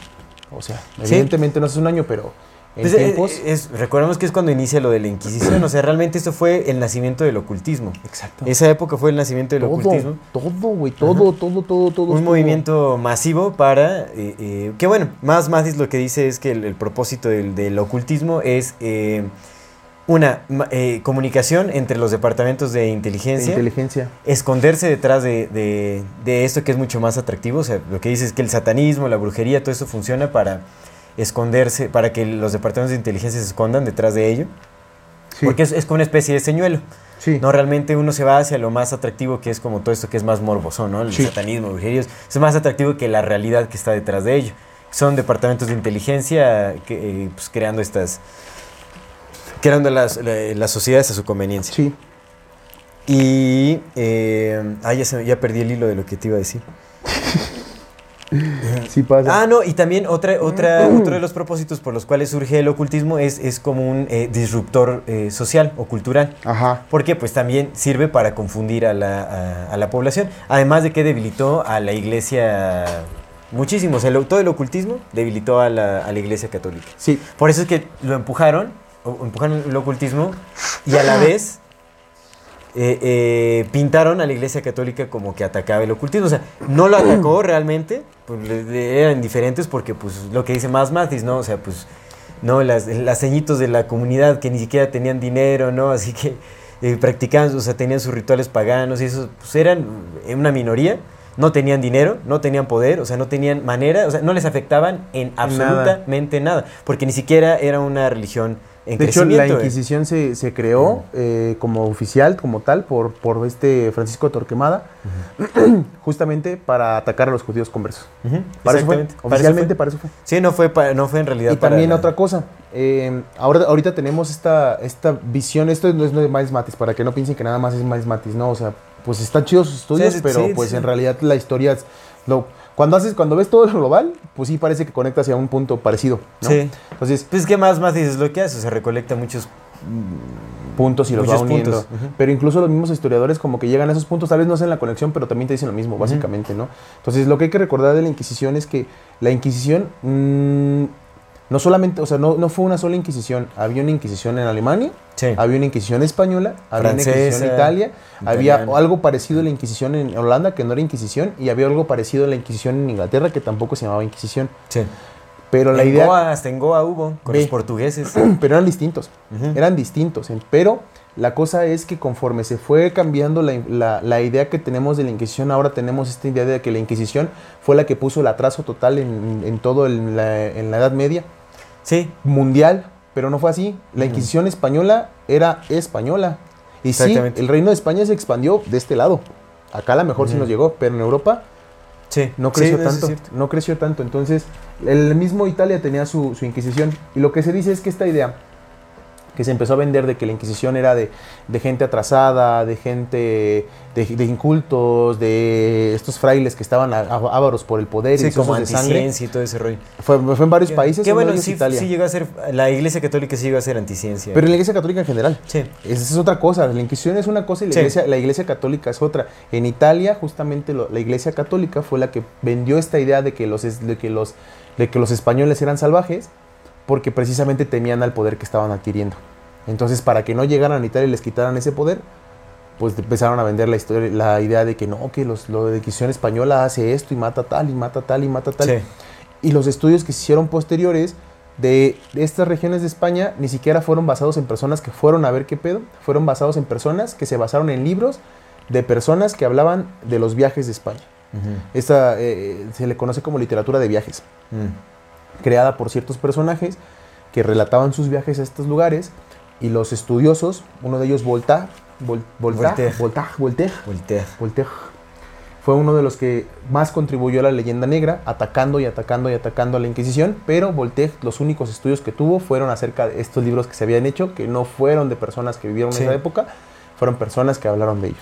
Es que es, pues es adoctrinamiento cultural, o sea, lo que han hecho con la Inquisición, porque la idea que todos tenemos de la Inquisición es justo, o sea, es una generalización, como bien dices, o sea, realmente nos hacen creer que la Inquisición española fue atroz, pero ni siquiera ya lo, eh, lo, centramos en, en España, sino ya creemos que la Inquisición fue un movimiento europeo Mundial, así todo, Sí, ¿no? mundial, así en donde pum, atacaron y mataron y quemaron un montononal de brujas. Y las cifras que varían de 40 mil a 100 mil, supuestamente, En 300 años es en 300 nada. años es nada. Pero y, cu- y cuando ves las otras versiones de que en realidad fueron de 2000 a 5000, dices, no manches, o sea, no es nada. O sea, una gripa mata más, ¿no? Que bueno, obviamente la población en ese entonces era muchísimo menor. Pero aún así, ¿no? Sigue siendo un muy pequeño número. O sea, si estamos hablando de 2.000 a 5.000 personas eh, que fueron supuestamente llevadas a la... Que, que probablemente fueron agentes espías o quién sabe qué. Sí, La mayoría han de haber sido espías, ¿no? seguramente, seguramente, güey. Entre espías y este... Y pues yo creo que sí, o sea, porque y también... judíos, y también judíos, porque pues, Pues, les querían quitar sus pero, cosas. Pero tam- sí, exactamente, pero los judíos conversos, a los, porque lo, lo que estaban cazando eran falsos Falsos conversos. judíos, Falsos conversos. Y los falsos conversos, ¿qué son? Pues son espías también. Sí. Eh, pues, se estaban peleando Sí. por el poder, eso es lo que estaban haciendo. Entonces, seguramente sí se echaron a varios. Pero ahora, de que los hayan llevado a la hoguera, los hayan, o sea, tal vez los colgaron, pero eso de quemar y todo eso ya es una gran invención. Y eso, sí, o sea, por lo que estuve leyendo, sí llegó a suceder, pero eran como puro linchamiento del pueblo, que incluso la iglesia católica los intentó detener. O sea, no era, Sí, sí. eran como, o sea, pues no, no anden quemando gente en La las idea calles. de ¿no? tortura, Pero- por ejemplo, la- los permisos de tortura fueron se dieron más en Inglaterra, güey, que en la misma España, güey, los permisos de tortura, Mm. ¿no? O sea, Ah, sí, cosas, que, sí hubo que, que eran torturas, pero eran que eran torturas como de ni siquiera de horas, o sea, eran de minutos, así como torturaban. y ya, o sea, que la mayoría de, de- de los juicios eran como muy, o sea, pues al bote y ya. Y otra cosa, que el sistema inquis- inquisitorial, como cualquier otro sistema legal, no el sistema inquisitorial no pretendía ser un sistema legal, porque nunca lo fue. Nunca tuvo la... No. Porque también la misma Inquisición, incluso en España, tenía sus detractores, porque la veían como algo inútil, porque no siempre ha estado el poder y la iglesia han, han unidos, o sea, también ha habido otro tipo de facciones que también pelean por el poder, Sí. pero ha habido otros. Eh, no era un sistema legal, sino era un cuerpo penitenciario con el propósito, entre comillas, de salvar, incluso aunque la salvación llevara a la muerte. O sea, no era un sistema legal, era un sistema de penitencia. Sí.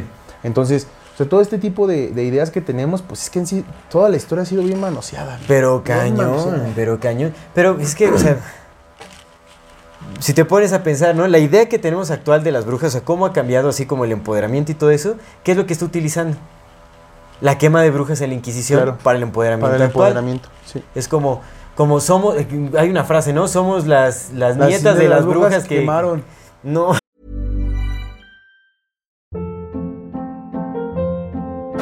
Hold up. What was that? Boring. No flavor. That was as bad as those leftovers you ate all week. Kiki Palmer here, and it's time to say hello to something fresh and guilt-free. Hello Fresh. Jazz up dinner with pecan-crusted chicken or garlic butter shrimp scampi. Now that's music to my mouth. Hello Fresh. Let's get this dinner party started. Discover all the delicious possibilities at hellofresh.com.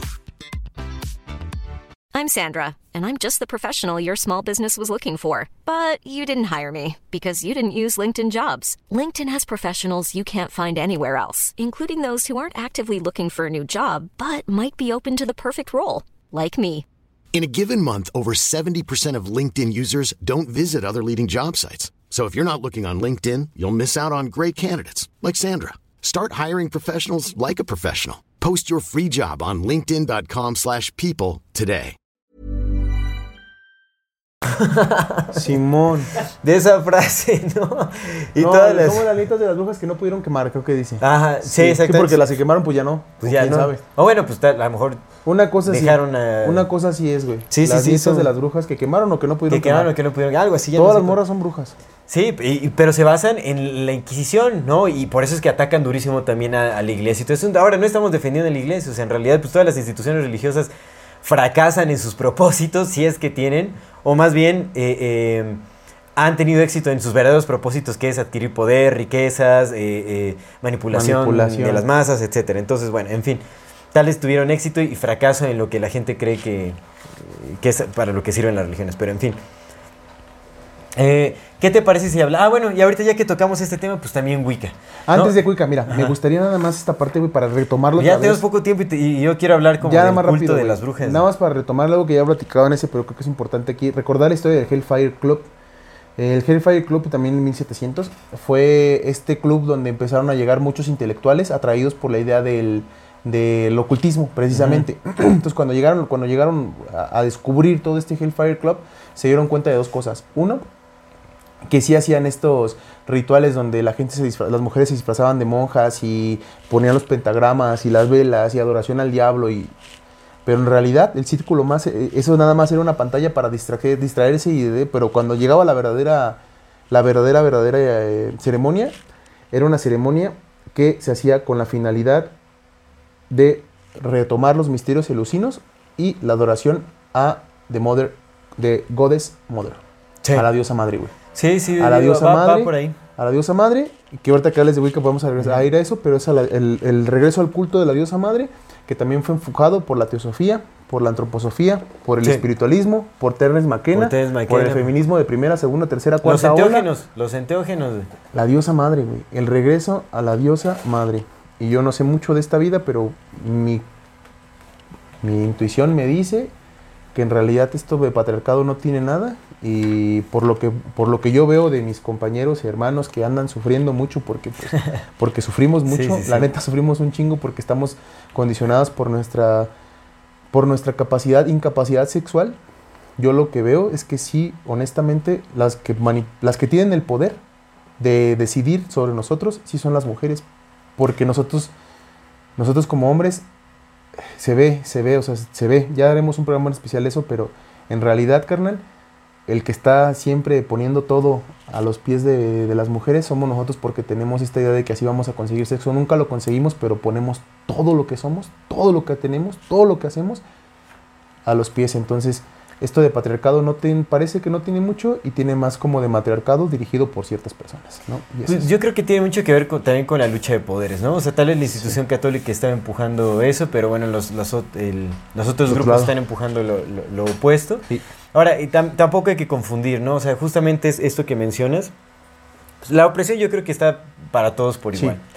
Y, y también hay, o sea, tenemos que aceptar, ¿no? Cuando se trata de, de- de la opresión femenina, pues también hay muchísimas injusticias que se cometen. O sea, no se trata de, cuando criticamos un movimiento ideológico, no estamos criticando todas las injusticias que No. suceden. Y tampoco le estamos, eh, le estamos, les queremos quitar visibilidad, ni mucho Sí, menos, no. porque sí hay, o- obviamente, el hombre al tener, eh, digamos, una ventaja física por sobre las mujeres, comete atrocidades de violencia, por- Sí. y, es- y eso se ve, o sea, eso, es- eso también es muy común. O sea, el acoso, los abusos, los asesinatos, Sí. eh, eh, como ese tipo de cosas, no, no, no se puede este, invisibilizar. ocultar, sí. Claro. es- eso es real y eso existe.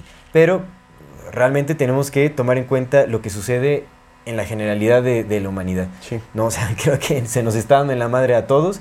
Y también no se, no se puede negar que hay una agenda que se está orientando mucho hacia este culto, digamos, como de, de- de la gran madre, que lo pintan como una gran utopía en donde pues tenemos que recuperar ese contacto que con la naturaleza y tal, pero realmente sí hay una agenda que va mucho detrás de ella. Ahí sí le Wicca. Y además, mira, vamos a, vamos a hablar de Wicca, que a mí- Sí. a mí me parece ya desde sus orígenes, su significado sí. y todo ese asunto, me parece muy irónico que ahorita se esté utilizando mucho como en este movimiento femenino, en esta nueva ola de la feminidad.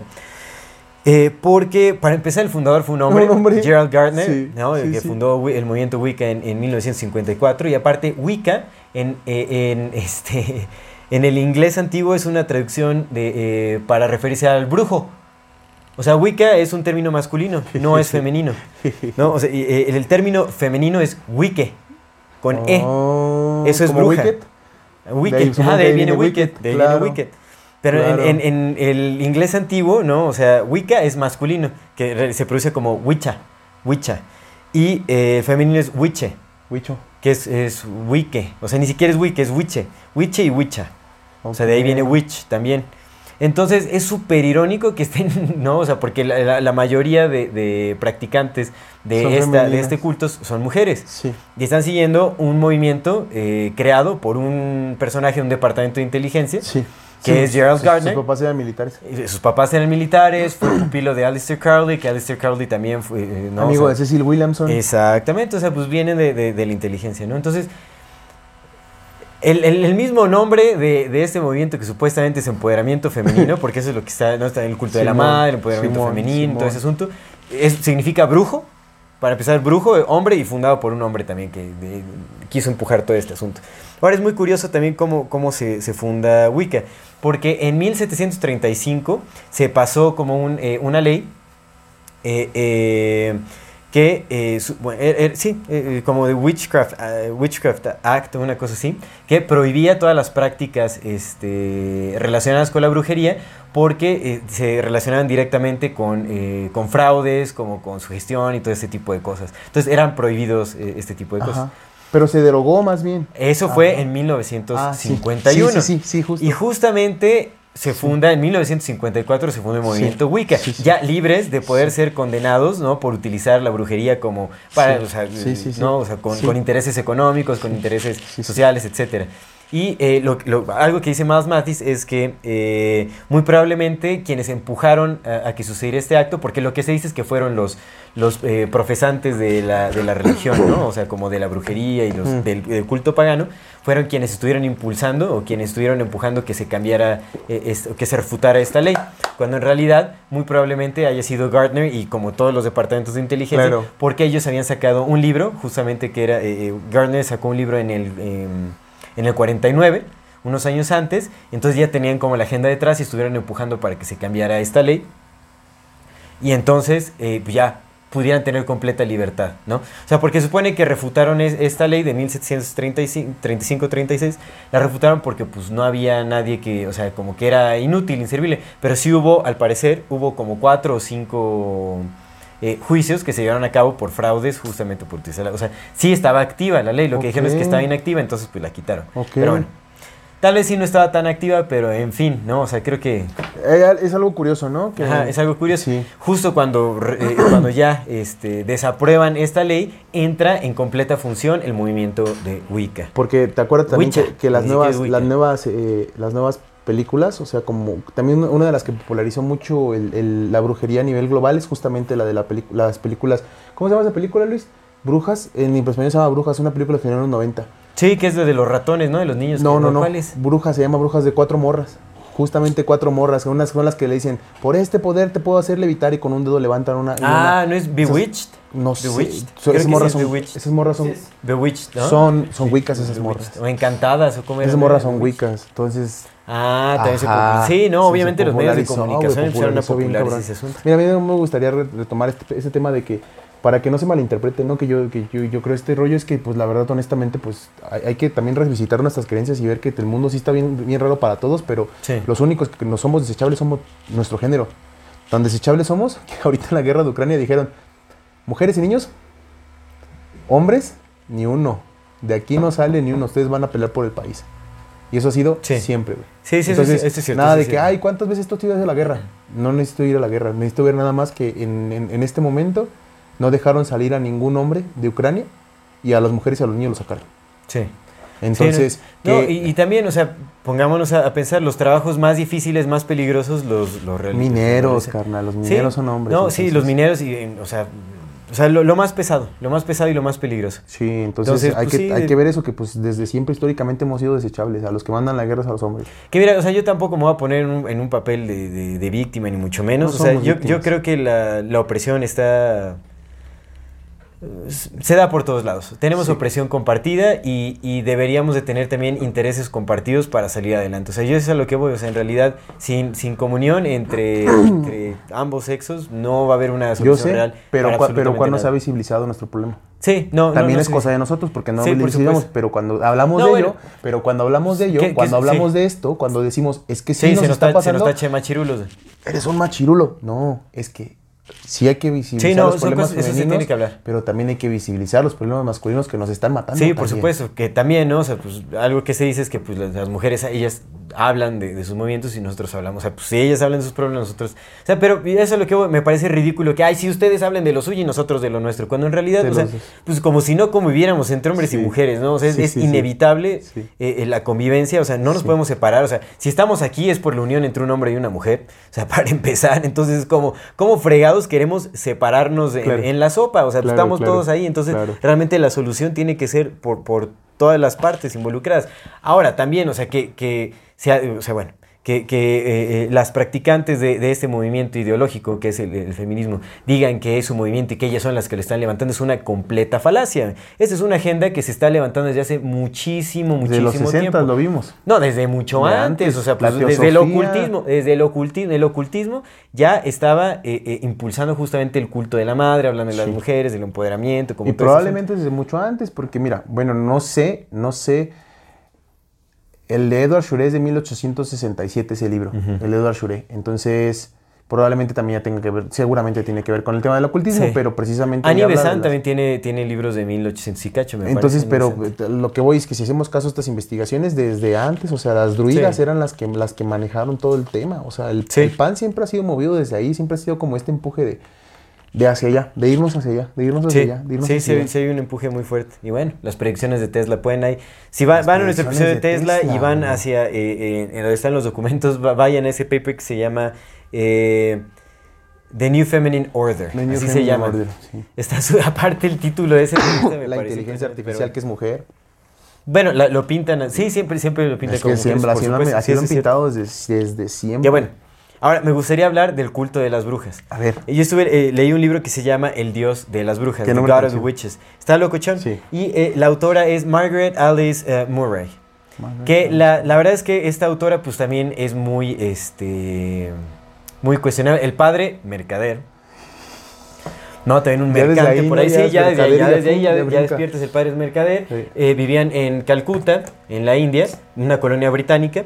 Eh, sí, ella, ella yo creo que nace en 1800 y cacho, ¿no? Pero bueno, colonia británica en, Cal- en Cal- Calcara.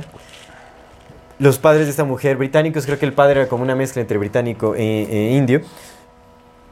Pero bueno, era mercader, tenía mucho dinero. No, es- esta mujer, o sea, también estuvo involucrada en la primera ola del feminismo, o sea, también como que venía Mm, empujando esta, esta agenda. Eh, ella, o sea, hasta bromea, o sea, se enorgullece de decir que ella no tuvo que eh, eh, estudiar en ningún momento para entrar a la universidad. O sea, en realidad nunca tuvo que sentarse en un aula, no, ni estudiarme al parecer, para entrar a la universidad. No sé si es porque realizó estudios independientes o, cuál, pero pues en ese entonces era muy difícil que te admitieran en una universidad sin ningún estudio oficializado. Y ella A no menos tenía que tenga- tuvieras mucho dinero. Exacto. Claro. O contactos, o los contactos necesarios, o sea, porque pues es, es ese rollo. Pues, o sea, el padre, también, de el mano. padre también tenía como vínculos con ciertas instituciones ahí dudosas, o sea, pues de poder. Pues Era es que gente de mucho poder. dinero, claro. Entonces ella, bueno, escribe este libro. E- Ella, es, eh, digamos que eh, se... Ella estudió egiptología. Oh. Y se interesó, se interesó mucho como por el ocultismo y como por esta cuestión de... De, de- de- de- las brujas. Bueno, más con lo del paganismo, más que el ocultismo en el el paganismo. Entonces, en este libro habla justamente de una religión que, que es la religión de las brujas, ella lo dice así, que es una religión que muy posiblemente, según sus estudios, este libro está, me pareció muy bien referenciado, está bueno, definitivamente debe de tener ahí bastante sesgo, o sea, pues también se ve que está empujando una agenda, o sea, pues bien, hay que ver dónde viene esta, esta, esta, esta mujer. Ujú. Eh, y me parece que también algunas de sus ideas fueron refutadas. Bueno, ahí en su página de wiki también se, se dicen muchas cosas, ¿no? Ya no me dio mucho tiempo como de estudiar al personaje en profundidad porque estuve leyendo el libro. Entonces ella habla de que em, la primer deidad que supuestamente se reconoce eh, eh, en, en representación gráfica En, unas cuevas en Francia, en Europa, no, recuerdo en, qué región específicamente de Francia, pero en unas cuevas, es eh, un, como una especie de... Bueno, se, ve- se dice que es una deidad porque hay como personas que lo rodean y él está como... Pues sí, parece que, lo están como venerando. Y es como un hombre que tiene eh, como una vestimenta de, de venado, o sea, tiene cuernos. Este hombre tiene como unos cuernos y tiene como un, atuendo de algún animal, ¿no? Ujú. Entonces dice que la religión, eh, la- esta religión que surge en el Paleolítico tardío, o sea, como hace 40.000 años más o menos, Ok. aproximadamente, que esos son lo- los primeros indicios de la religión pagana, que es una, una religión que obviamente surge, bueno, no obviamente, más bien ella dice que surge antes de que existiera la agricultura, entonces es una religión que se basa específicamente en, en- en los ciclos animales, o sea, eran cazadores todavía.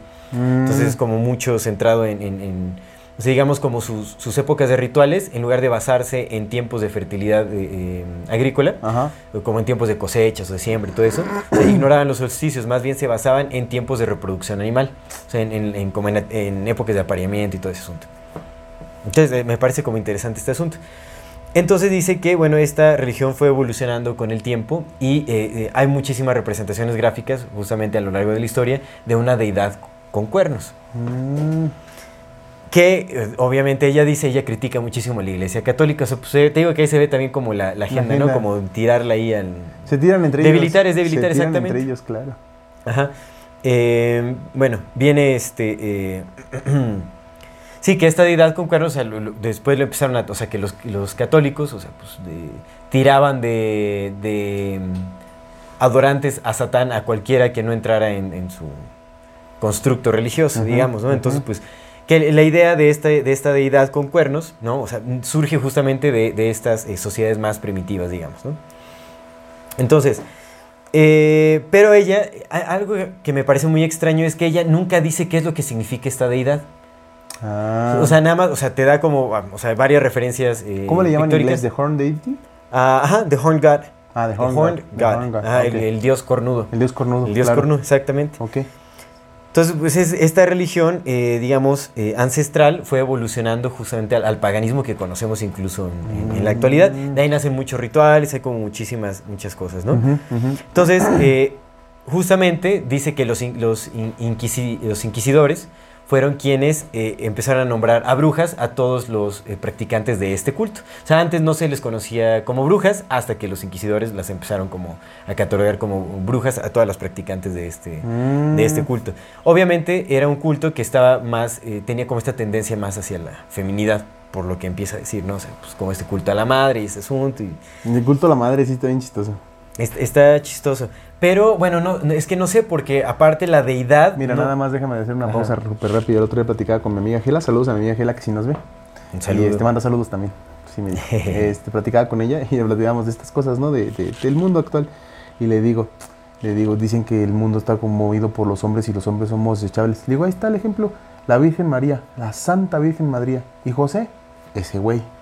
Antes lo hicieron santo nada más porque era el papá de Jesús, pero si no, ni, ni santo lo hubieran hecho. El sí. Padre, el Hijo, el Espíritu Santo y la Santa Madre María. Sí. Y el pobrecito de José. Nadie se acuerda de él. Nadie. ¿Quién- ¿A quién hicieron papa? Al pinche Pedro. ¿Y José? Nomás porque era el papá de Jesús, medio se acordaron del güey. Sí. Pero porque no hay mamas y solo hay papas. Vamos a los papás. Vamos a Bueno, como en que el fin. punto. Pero entonces se supone que fue evolucionando como este, eh, este culto. Y bueno, dentro de ello tenían como ciertas eh, prácticas, ciertos rituales religiosos que siempre fueron mal vistos por, por la iglesia católica. ¿no? Entonces los tachaban ahí siempre de, de brujas y de brujos. Ahora, se supone que eh, eh, los practicantes de esta religión principalmente eran mujeres, ¿no? Porque eran quienes se organizaban. O sea, los aquelarres estaban compuestos de, eh, de 13, de 13 personas. Siempre el 13 era también como un número muy peculiar ahí, que eran como 12, eh, bueno, eran como 12 brujas, llamémoslo así, y un representante de, de su dios, que es como el, di- el dios eh, cornudo. Ese representante era como el, el- el gran maestro, le llamaban. Y usualmente o comúnmente era una mujer, que era como el representante de su dios en, el aquelarre. Era a quien le rendían tributo, a quien le hacían preguntas, a quien tal, eh, todo ese asunto. Algo que me parece también muy curioso es que eh, esta eh, autora, o sea, no sé cuál es su intento, o sea, porque parece que intenta reivindicar como a las brujas, pero al final, o sea, termina eh, mencionando muchísimo a Satán, o sea, al final, por las referencias que da y todo eso, como de, las de las brujas que practicaban este culto y todo, llamaban Satán a su deidad. O sea, es como, a ver, no entiendo, está intentando, o sea, porque al- inicia el libro diciendo que fue mal interpretada como este, este culto eh, del paleolítico y todo ese asunto, o sea, como la primera religión. Ella le llama como la primera religión, básicamente, Ok. ¿no? Entonces, como que primero intenta quitarle eh, el- la adjudicación satánica que le dio supuestamente la Iglesia Católica a esta práctica religiosa, pero después como que termina hablando de Satán y termina hablando de, o sea, de, de, ¿sabes? O sea, sí, sí había como tributos de sangre, Ujú, sí había sacrificios, o sea, sí había rituales muy, muy extraños, sí era necesario supuestamente una renunciación a- al, al catolicismo como a Jesús, o sea, tenían que negarlo frente al gran maestro. O sea, La gran maestra. este, sí, sí, bueno, le llaman The Grand Master, que en, en inglés, o sea, puede ser como... Sí, es indistinto, Es indistinto, ajá, no le llaman Masteress, es como Master. Ah. Entonces, sí, la gran maestra tal vez, o el gran... Que también podía ser un hombre, pero dicen que comúnmente era mujer. O sea, estas religiones estaban como principalmente compuestas por, por mujeres. Y está, bueno, no sé, me parece muy raro porque como que, o sea, al principio tú dices, ah, bueno, quiere quitarle, quiere desmitificar como el satanismo de la brujería, pero al final lo termina recalcando. Dices, o sea, ¿qué fregados quiere hacer? Este libro sale en 1931, esto también es, importante. Y muchas de sus referencias son como el siglo, pues desde el siglo XV, de, o sea, como muchos escritos del siglo XV, de, o sea, también como todas esas fechas, ¿no? Ah, bueno, y también otras, bueno, son, son otras, este, sí hay imágenes, ¿no? O sea, como de, de cuevas y como representaciones gráficas de, pues, ya sabes, como esas del sí, paleolítico sí. y todo ese asunto. O sea, sí está, está bien como referenciado este, este librillo. Sí, pero pues también está bien referenciado el libro del Camino a Eleusis y también eh, Sí, de Fuegos Terence McKenna, Gas, exactamente, También sí. están súper bien referenciados. por supuesto. supuesto. Pero bueno, aquí ella habla de, de, de ciertos rituales que tenían como... O sea, la idea de la bruja también nace supuestamente como de este culto, porque ella dice que sí tenían como los, eh, los familiars o los familiares, que son estos animales, como los- las mascotas. Dice que desde el paleolítico existió como esa domesticación, o sea, que también tenían como, eh, eh, utilizaban a ciertos animales como aves o ratas o ciertos tipos de perros y todo ese asunto, los utilizaban como agentes de adivinación. Y la adivinación era para pronosticar cuestiones como de salud y de enfermedad y todo ese asunto.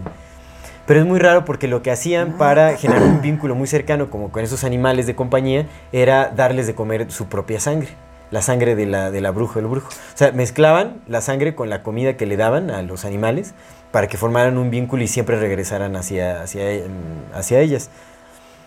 Entonces como que parece ser, o sea, que esto, esta cuestión de las brujas no es, o sea, si esto es real, si es que algún, algo de esto es real, ¿no? O sea, que parece, o sea, pues tiene, tiene varias documentaciones, o sea, pues parece que está muy bien Sí. construido su, su- su asunto. Eh, muchas referencias no las entendí porque, pues te digo, son referencias viejas también, ¿no? Es como, pues no conozco muchos autores y varias cosillas.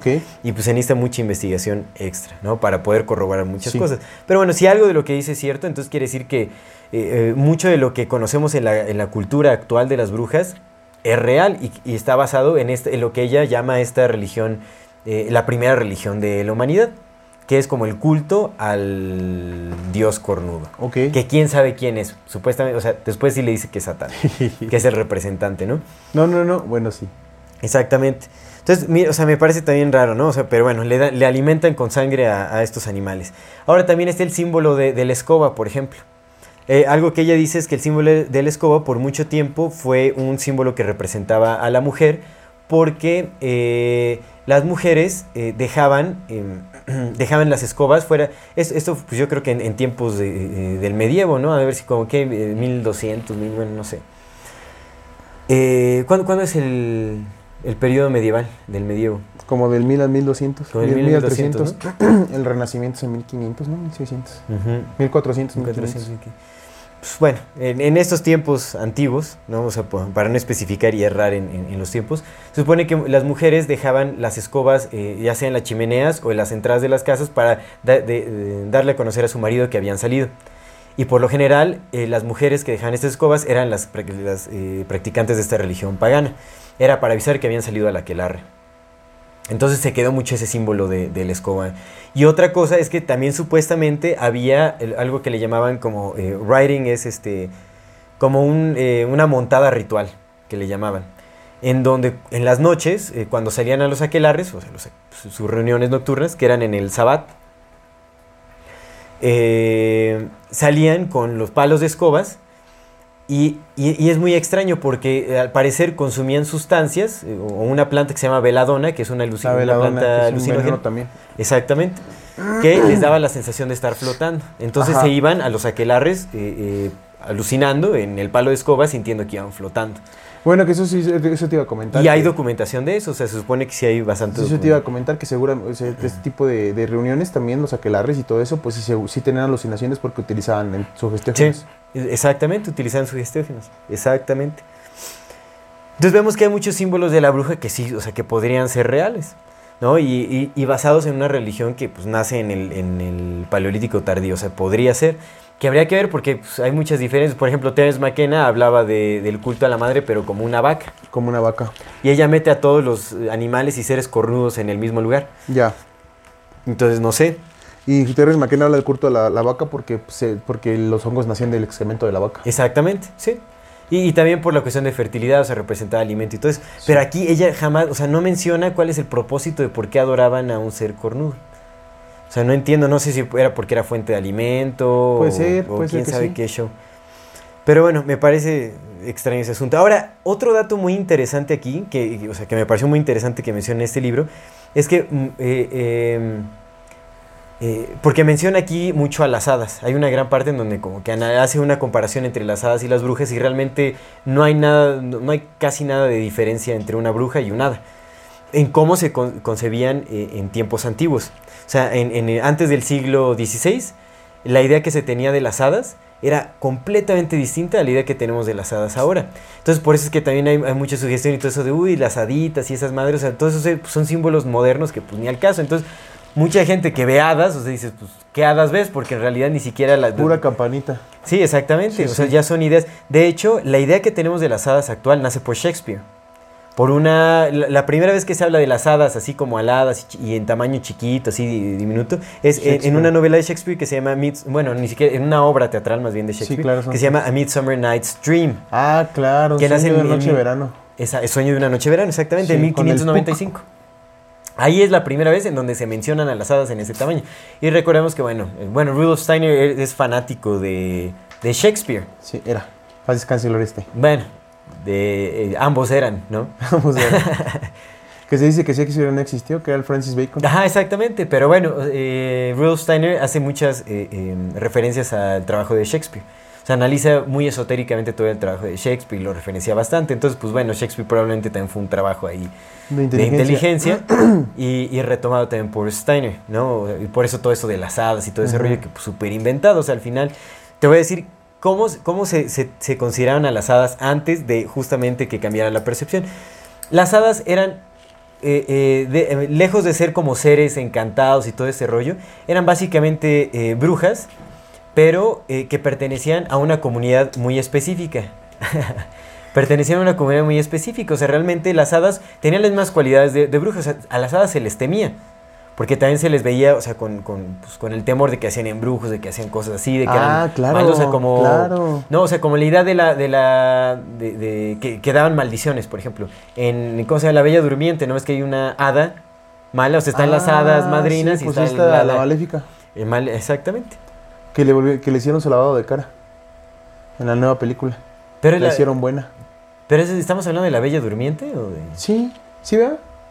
¿Has visto Maléfica? Ah, sí, cierto, sí, sí, sí, sí, sí, Sí. sí, Maléfica. Ah, sí, que le hicieron, sí, que la pintaron como buena, Sí. ¿no? Es- Yo, pero bueno. yo no, la, no vi esas, pero pues me sé por los resúmenes que Le veo y eso. el arco. Sí, sí, sí. Le hicieron, la hicieron buena. Le hicieron una persona que. Le hicieron por víctima. la- Le hicieron la víctima. La Por, víctima. las circunstancias de la vida se volvió no mala. Como siempre. rencorosa. Rencorosa. siempre. Por un hombre, ¿no? Por un hombre. Por Sí, el sí, hombre, por un el hombre. el hombre hombres es el malos, ¿no? causante- El hombre es el causante de que las mujeres se vuelvan, Se vuelvan malas. Sí, Sí. no, pues sí, siempre. Siempre. Pero bueno, entonces, es muy curioso porque, como, o sea, las hadas, lejos de ser como eh, eh, seres fantásticos, más bien, o sea, fairies en inglés, era una comunidad descendiente de, las- de los primeros pobladores del norte de Europa. Así se le llamaba, la comunidad de, las, de los fairies, o sea, fairies. Oh. Que también tenían a su rey, a su reina y todo ese asunto, ¿no? O sea, era, era como una jerarquía así. Ahora, ¿cómo fue evolucionando esa idea de que eran diminutos? Es porque en esta comunidad de los fairies, o sea, eran personas reales, eran humanos reales, Sí. que tenían también ciertas prácticas paganas y todo ese asunto. eh. Similar a lo de las brujas. De hecho, se dice que muchas bru- brujas iban a consultar a las hadas y ese asunto de que eran como sabias y así, de- tenían poderes Pásame- divinatorios pásame tu vaso. y todo ese rollo, ¿no? Entonces, gracias Luis. Entonces me pareció súper extraño, porque ahí vemos cómo, ¿no? O sea, cómo la superstición sí crea símbolos que ni están por ahí, ¿no?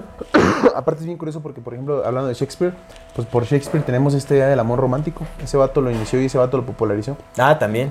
Güey, Romeo y Julieta tenían 13 y 14 años. Sí, sí, sí, está lo escuchó. 13 y 14 años se conocieron por 3 días y a los 3 días se mataron. Eso no es amor.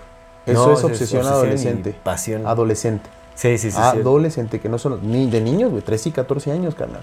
Y ahora- hasta ahorita todo, todo, todo, yo quiero ser tu Romeo y tú sé mi Julieta. Fuck, man, yo no quiero Sí, ser no, Romeo de nadie, no de no, nadie. no. No, no, no, no, no. ¿y qué Por Julieta Shakespeare ni qué? tenemos ese tipo de ideas. Qué locochón. Pero bueno, estas hadas, entonces se supone que son una población, una población real, las hadas eran así, y siempre se conocieron como tal. O sea, en todos los escritos antes de Shakespeare se habla de las hadas como un poblado, como una comunidad. No, o sea, como seres humanos, eh, Sí, comunes sí. y corrientes, que tenían baja estatura, lo que se dice es que tenían baja estatura porque su, su principal fuente de alimento era leche y en, y en raras ocasiones carne. Entonces Mm. como que no se desarrollaban bien y se quedaban como Joe Rogan, por ejemplo. Ah. Que Joe Rogan está mamado, pero está bien chaparrito, güey. No, no crecen este. Pero es al revés, ¿no? Porque él come un chingo de carne y casi nunca leche. ¿Cómo? Ese ah, bueno. un chingo de carne y casi nunca leche. Pero bueno, todo de origen animal. Entonces que por eso no, este, o sea, que, que eran chiquitos en tamaño los, los fairies. Entonces de ahí nace como esa idea de que chiquillos y todo. Y entonces ya quien lo romantizó y quien lo hizo seres, los creó en seres de fantasía fue Shakespeare. William Y Shakespeare. a partir de qui- 1595 es que eh, eh, se cambia completamente la imagen de las hadas. Entonces ahorita eso de que, ay, vi una hada y cómo vuela y así es como... Pues no, o sea, ¿qué hadas estás viendo? No? O sea, definitivamente son proyecciones mentales porque pues las hadas, en realidad, ¿de dónde nacen las hadas? Todos los escritos antes de 1595 eh, eran personas reales, o sea, eran comunidades reales, como te decía, ¿no? Los descendientes de los primeros pobladores de Europa. Sí, sí, Tal sí. cual, y eso me pareció muy, muy, este, muy curioso, porque también la idea de las hadas actualmente es como, hay seres elementales que están en las plantitas y muy bonitas y todo. Y no, acá, o sea, antes de 1595 se les temía a las hadas, porque eran como brujas, básicamente. O sea, como un aspecto negativo de las brujas. Ajá. Entonces ajá. está, bueno, está extraño ese, ese asunto y me parece, pues, interesante analizar cómo eh, se nos van implementando símbolos y se, y se van creando falsas realidades a partir de ello. Ok. Sí, por supuesto. Por supuesto, amigo. Entonces, bueno, y, y también me pareció interesante esto de lo, de, de lo que dice esta Margaret Alice Murray, como de la religión, ah, la primera religión existente, que es como el culto del paganismo y todo ese asunto. ¿Cuándo escribió esa, esa- ella ese libro? 1931. 1931. 1931. Ok. Ujú. Ok. ¿Qué te digo? Igual es, es una autora de dudosa procedencia, porque pues perteneció a ciertos movimientos ideológicos, su padre mercante, también familias Seguro ricas, poderosas.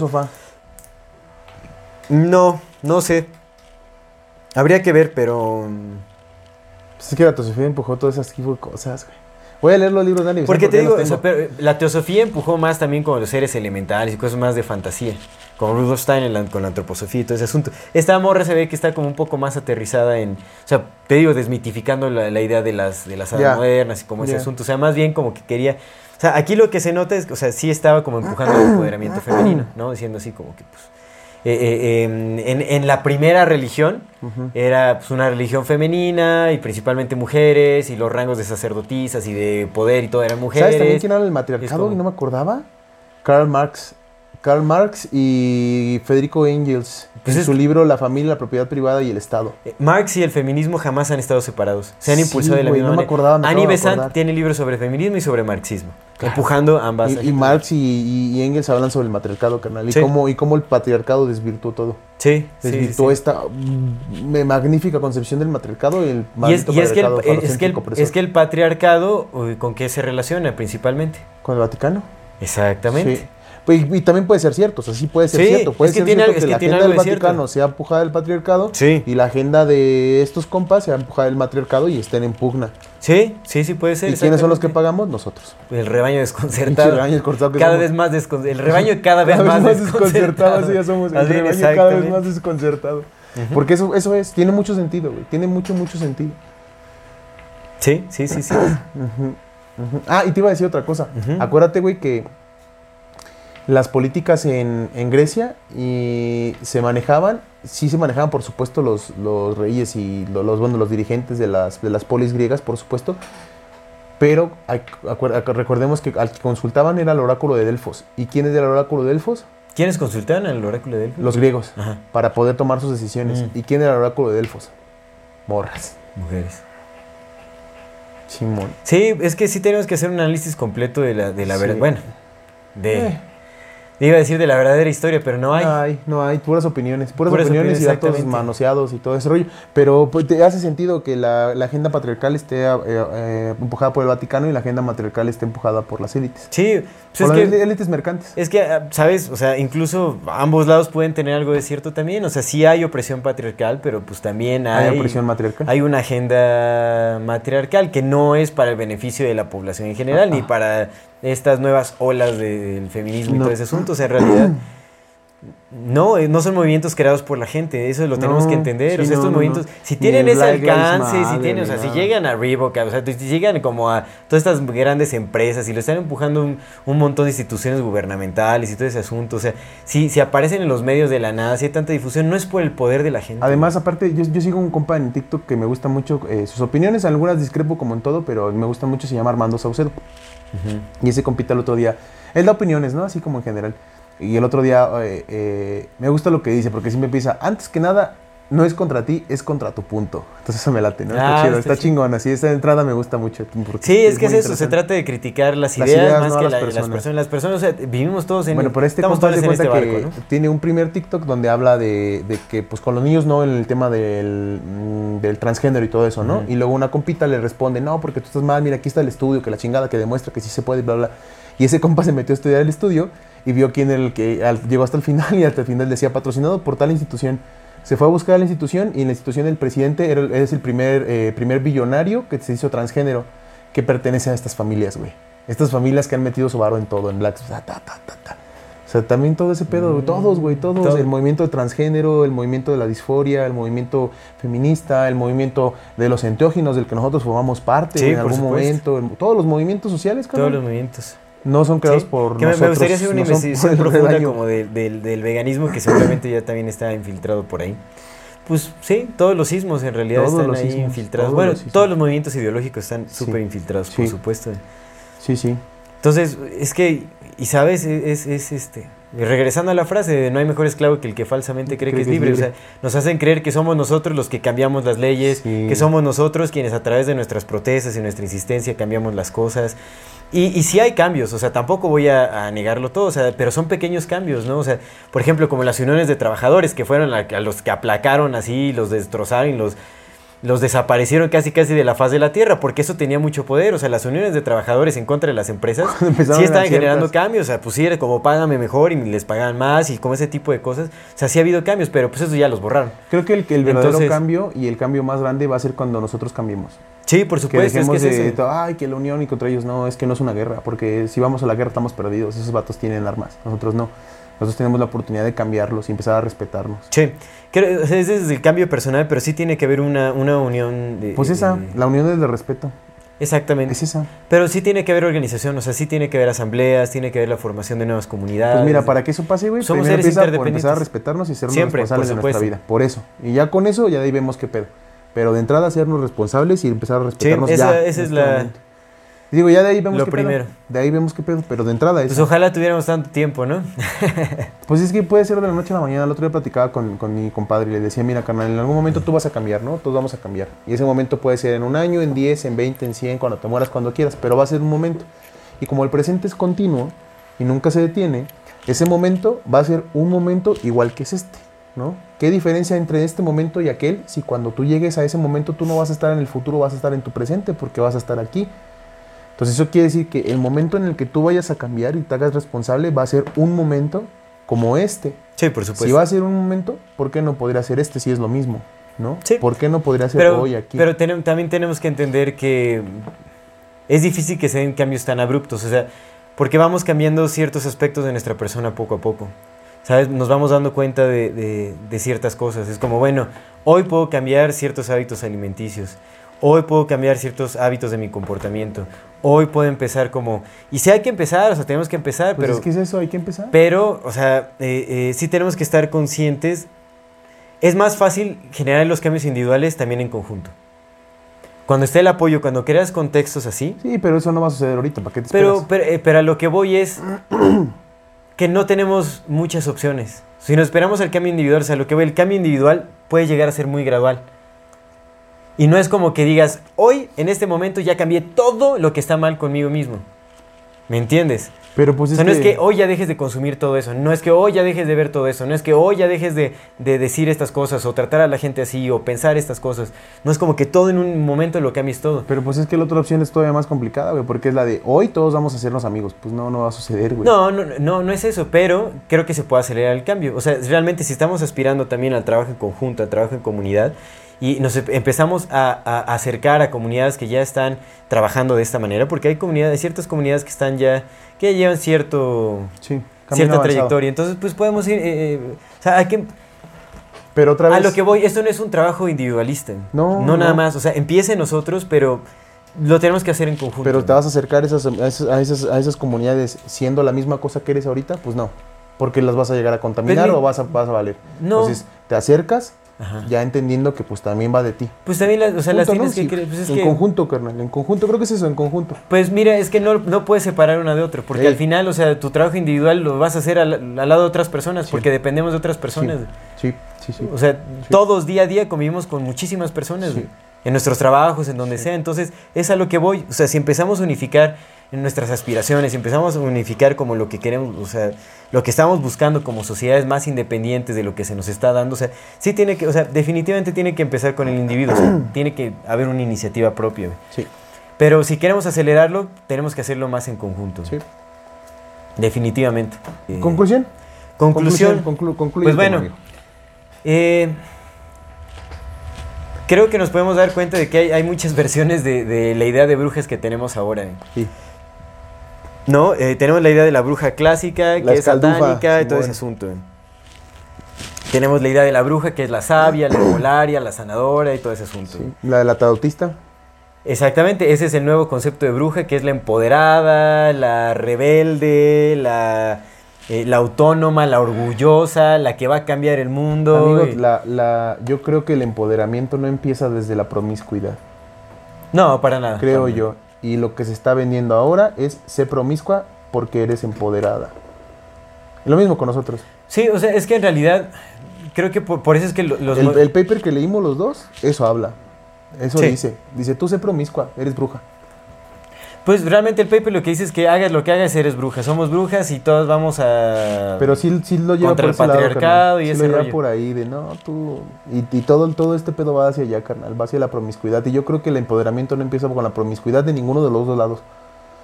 Pues, pues creo que va por muchos lados. No, no sé si nada más va hacia ese lado. O sea, creo que parte de la agenda es generar conflicto entre mm, sexos opuestos.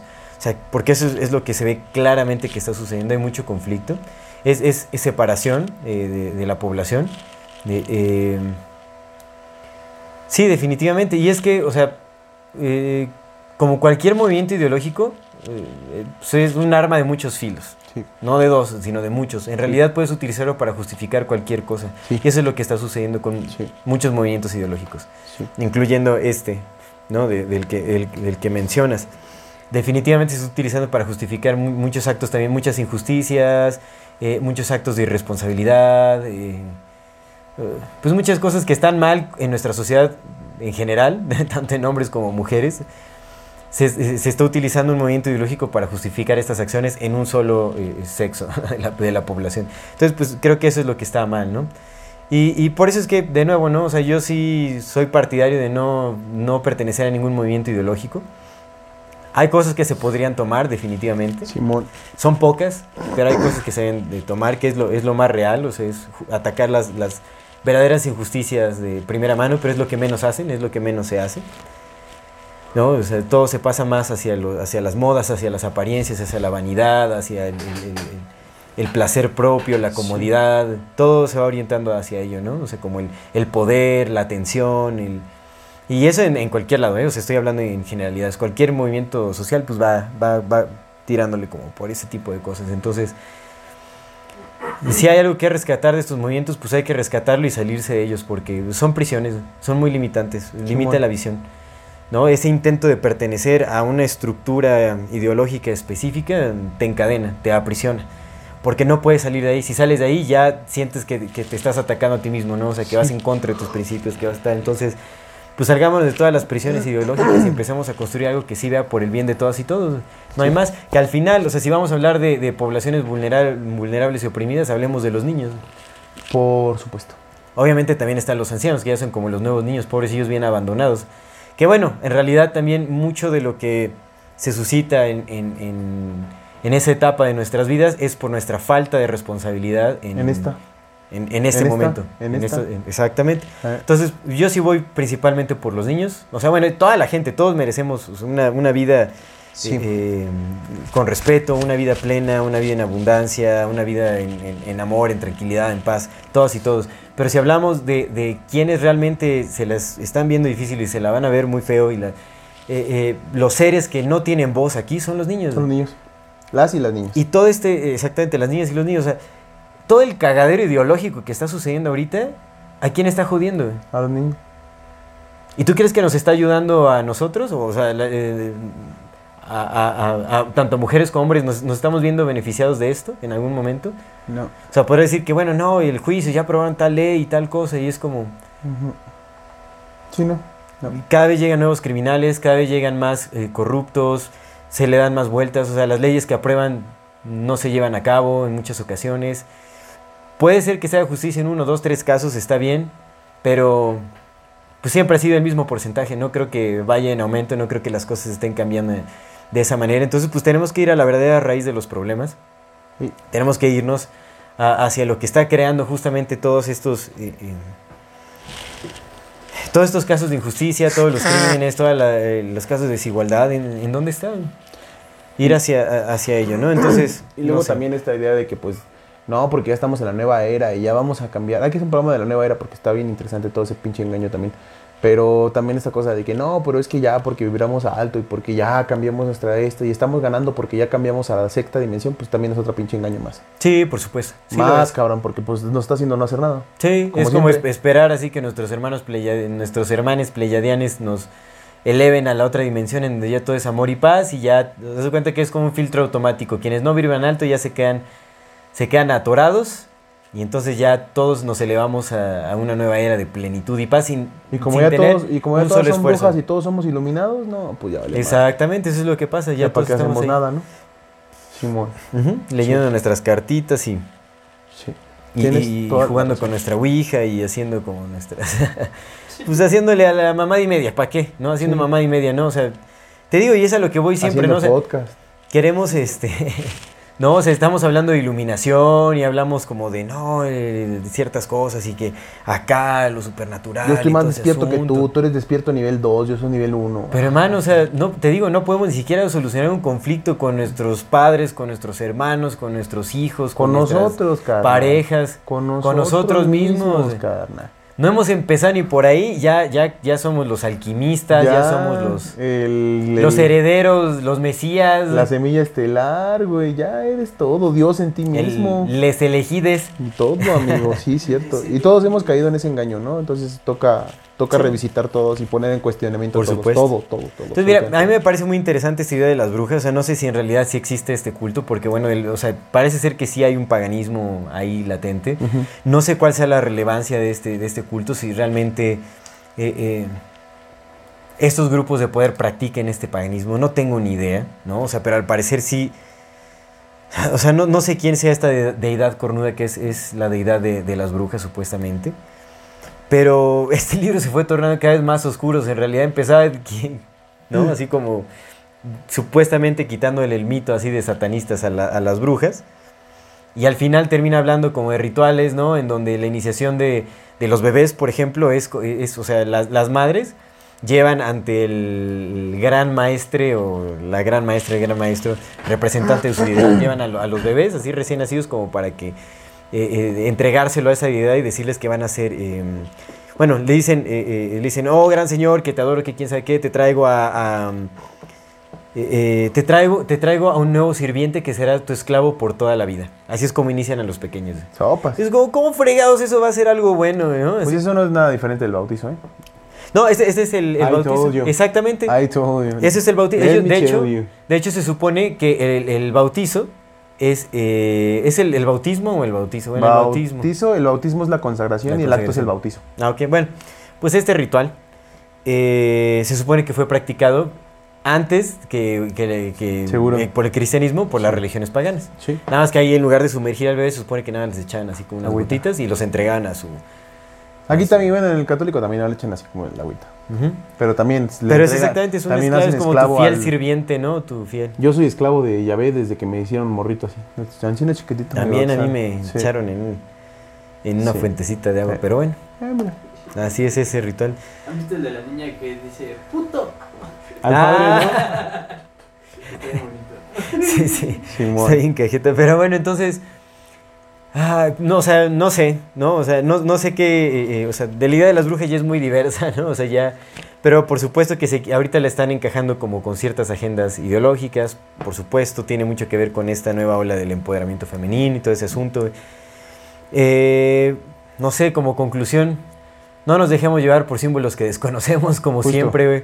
No nos dejemos arrastrar por corrientes tendencio- tendenciosas. De Sí. nuevo, eh, eh, liberémonos de nuestras prisiones ideológicas. Son obsoletas, van, van cambiando, todo, va, todo cambia. Entonces, arraigarse a, un, a ciertos pensamientos, ciertas estructuras eh, ideológicas no, no tiene sentido alguno. Eh, y pues no sé, creo que es importante el dejar de caer en esta cultura de las nuevas brujas porque ni siquiera sabemos si, si, si fueron reales o no. Eh, eh, Además, si tan brujas no son porque las morras que se creen brujas luego son bien guapillas y las brujas escaldufas deben de ser feas. Entonces, pues no. Pues te digo, es que ahorita ya, es, ya todas, se supone que Sí, ¿no? todas son brujas ya, ¿no? sí son feas, pero ya se están convirtiendo. Ah, porque tienen poderes y nos hacen que ver que se ven bonitas. El poder. Ya no confío en ustedes, compitas bonitas. Sí. no sé, pe- pero bueno, no caigamos en esto, ¿no? O sea, somos quienes somos, no nos Sí. pongamos etiquetas. No sé, o sea, digo, ahorita estamos hablando de estos temas porque pues, es interesante, ¿no? Ya que estamos... eh, En octubre, estas claro, fechas. por supuesto. Que fíjate, nada más rápido, como dato interesante, ¿no? Eh, más Mati se ríe porque dice que eh, la fecha en la que supuestamente descriminalizaron a, a las brujas de- en el juicio de Salem, o sea, que las declararon inocentes, fue en Halloween de 1996. Ah, claro, en Salem. En Sí. Halloween. O sea, Sí. es como, ¿por qué si las quieren desasociar de, de- de este estereotipo? Sí. ¿Por En qué el Halloween. 31 de octubre decidieron? Bueno, que es para vender, ¿no? Porque pues en Salem. Pero Pues es no, lo que le man, pero súper ridículo, no Pues manches, sí, pero pues es lo que le da Halloween. riqueza al pueblo. Pero en Halloween es una Bueno, ya que estamos en algo interesante, y algo interesante es parecido. A ver. ¿Cuándo crees que se... Que, cu- ¿Cuál crees que fue el día en que Lutero clavó sus 19 tesis en la iglesia con la que se inició el protestantismo? Sus 19 tesis no fue un primero de mayo de casualidad. 31 de octubre de 1517. Mm. 31 de octubre. ¿Tú crees que un vato tan estudiado no te no Ah, sabe? no, sí, por supuesto. En 31. Y otra cosa que también parte de eso, el día que se que se que se cree eh, que mm, ocurrió la gran inundación, según la Biblia, fue la segunda semana del tercer mes, me parece, en los en esos años, ¿no? En esos calendarios y en el calendario gregoriano, esa que es el que, que- que usamos ahora, esa semana cae entre la última semana de octubre y la primera de noviembre. O sea, como por estas fechas. Como por esas En el fechas. All Hallows Eve. Oh, oh, sí. El día Qué de curioso. todos los santos. Ah, pues está muy raro. eso, 31 de octubre de 1517 fue cuando inició el protestantismo oficialmente. Ujú. Pinches fechas bien... Sí, los- las fechas son estratégicas. Completamente, güey. Bien, bien... Muy paganas. estratégicas. Sí. Pues mira, también, o sea, hablando ya de fechas, ¿sabes cuándo este Gerald Gardner, el, el fundador de Wicca, se volvió pupilo de Aleister Crowley? A ver. El primero de mayo de 1947. 1947 es el año en el que se funda la CIA. Ah, claro. Y primero de mayo es eh, la fecha en el que se funda los Illuminati. Y también es el día de, de los trabajadores. Entonces es May Day, es Sí, el día de May, May Day, Day. exactamente. Órale, órale. Sí, o sea, no- Todos están hechos por... Pero también otra vez, si las fechas están hechas por algo, entonces a lo mejor tus compas saben cosas que nosotros no. Sí, por supuesto. Entonces no... Ya no sé si de fantasmas y, o demonios y todo eso, pero seguro composiciones astrológicas, porque pues, güey, las pirámides están orientadas hacia Orión. Eso es algo que no hay que olvidar. Que las pirámides tienen orientación hacia Orión. Sí. güey. Todas. Eso no se nos puede pasar nunca por alto, ¿no? Porque independientemente si creemos o no en reptilianos y todas esas mierdas, las pirámides hay en están orientadas hacia Orión, carnal. Y todos los calendarios antiguos están hechos con, con las estrellas. Entonces, ya después habrá que analizar eso, ¿no? Sí. Sí, ya estaremos hablando de... ¿De calendarios? Sí, de, de calendarios, de, pues, de varias cosas, eso. ¿no? Sí, pues De las pirámides, de las pirámides estaría bien hablar Sí, también, ¿no? sí. O sea, como, porque hay muchas cosas que se dicen de las pirámides. Pues Mal Matt dice que las construyó la CIA. Saludos, Matis Matis, que no nos ves. Exactamente, sí, ¿no? Greetings. Que tampoco nos ha de entender. Exactamente, qué bueno. Ay, oh, hablan de mí.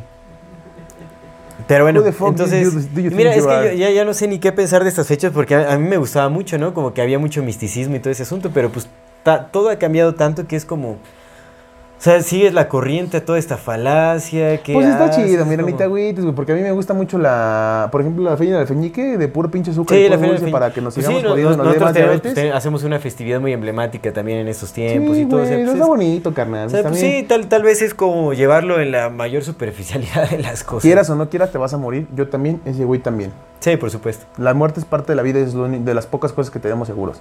La muerte es parte de la vida. No sabemos si fue así siempre, pero ahora ya lo es. Sí, So, Yo no. ¿Tú no te vas a morir? Ah, es que es clon. es que lo van a seguir Y parte reptiliano. Es que por es el toda la tercero. eternidad. Es el tercero aquí, entre nosotros. No, sí, o sea, sí lo entiendo, pero al final, o sea, pues también es como, o sea, o sea no, no te tomas una Coca-Cola porque te vas a morir, o sea, pues hay No, güey. qué apoyas, qué no apoyas, qué si haces, qué Eh, no pero haces, pues está chido también, mira, o sea, lo que está chido es como que esa ese espíritu que se, que se despierta de querer estar como pues, con los que quieres y todo ese tipo de cosas, ¿no? Sí, sí, por supuesto, o sea, es como el, la, la integración, la convivencia, como el... Sí, el que te regalas una calaverita y dices, va, muchas gracias, güey, pues no sí, me sí, regalas sí. nada en todo el pinche año, aunque sea este pinche día me regalas algo, bendito seas. Sí, sí, sí, sí, sí. ¿sabes? Pues bueno, pues sí, neta, buscarle- o sea, ese tipo de cosas. Buscarle sí. como lo más humano, lo más... Claro, güey. eh, que te vienes con tu familia y te vas a la feria al feñique y ya sabes. Pues lo más inocente también, ¿no? De estas fechas, sí, por Porque no sales a pasear con tu familia, güey, ¿no? Sí. Las invitas cuando hay ese pedo y está chido. Sí, pues por lo menos ves decoraciones, lucecillas. Está cotorro, sí, carnal, cierto. está cotorro, que está de la mierda que todos los pinches símbolos metidos a la a huevo estemos en los que repitamos, güey, y que nos disfracemos de, de slots, ¿no? Porque pues ahora ya también hay, este, también de hombres y mujeres, todos nos disfrazamos de slots, ¿no? Es la, Sí. la, la bruja sexy y el brujo también sexy, güey, porque pues ya también hay tangas para hombres y sales así, ¿no? Y te vale verga. Entonces, eso está lo que está de la mierda, güey. Pero pues otras cosas están chidas, güey. Sí, sí, sí, sí, es cierto. Pues bueno, vámonos a nuestras recomendaciones. Vámonos. Bueno, para alimentar el espíritu Halloween, quiero recomendar una película que me pareció que está, o sea, cinematográficamente me pareció buena. Sí, me- sí me parece que tiene bastante terror y obviamente habla acerca de brujas. Se llama eh, You Will Not Be Alone. You will not be You Will Not alone. Be Alone. Déjame ver, aquí tengo el, este, justamente... Pam, pam, pam, pam, deme un segundito, por favor. Se llama You Won't Be Alone. You Won't Be Alone. El director es eh, Goran Stolevsky. Es... eh, ¿De dónde es esta producción? Goran Stolevsky. Goran Stolevsky, ajá. Ah, ya no me acuerdo dónde dice que es. Es de, no sé si es Serbia o algo así. Creo que es Serbia. Pero bueno, habla precisamente, es una película del dos, pues, de, este, de este año. Salió este año. Habla justamente sobre una bruja que se mete a una casa en una aldea. Eh, esto, esto sucede en... Bueno, digamos que el, el set es en Macedonia del siglo XIX. Una bruja se mete eh, a una casilla, a una como pequeña choza de una aldea, en donde una mujer tiene a su bebé y maldice a, a la pequeña. Y la, la vuelve ya como esclava, ¿no? O sea, bueno, la- se supone que le iba a sacrificar, pero la madre como que le pide a la bruja que, que le perdone la muerte y que mejor se la lleve cuando cumpla. Déjala, le dijo, déjala vivir hasta, hasta los 15 años, creo. Ya después te la llevas o hasta que viva su, su- hasta su juventud y ya después te la llevas y quién sabe qué, ¿no? Entonces la, este, la bruja dice, bueno, porque se supone que se, o sea, lo de las brujas, ¿no? Comen bebés supuestamente. Sí. Entonces, eh, eso es lo que iba a hacer la bruja. Pero bueno, ya más bien la maldice, hace como una marca, o sea, como el juramento con sangre. Y entonces la película se desenvuelve en e- a partir de, este, de esta escena. Pero está muy fuerte, o sea, el, hay escenas muy fuertes, ¿eh? La verdad es que sí, sí está, está fuerte zona la peli. O sea, a mí me pareció como, uy. O sea, sí está loco. Van leyendo películas de esas. Entonces, pues estamos en estas fechas. Que lo primero que hablamos Pero de es, que- es una buena, es una buena película. Yo creo que es este, o sea, cinematográficamente hablando, o sea, no, man, Se cerró su compu, dijo, "Está hay bien". unas, no, hay unas, este, o sea, no. la fotografía, la fotografía es bellísima, o sea, los escenarios y todo está pff, pasado de lanza, o sea, me parece muy, no, pues verlo como lo que es una película, ¿no? O sea, no entra en ese grado sugestivo ni mucho menos, es una vil película. Pues no tienes mucha opción, güey. En cuanto empieces a verla, te hacen cosas para que entres.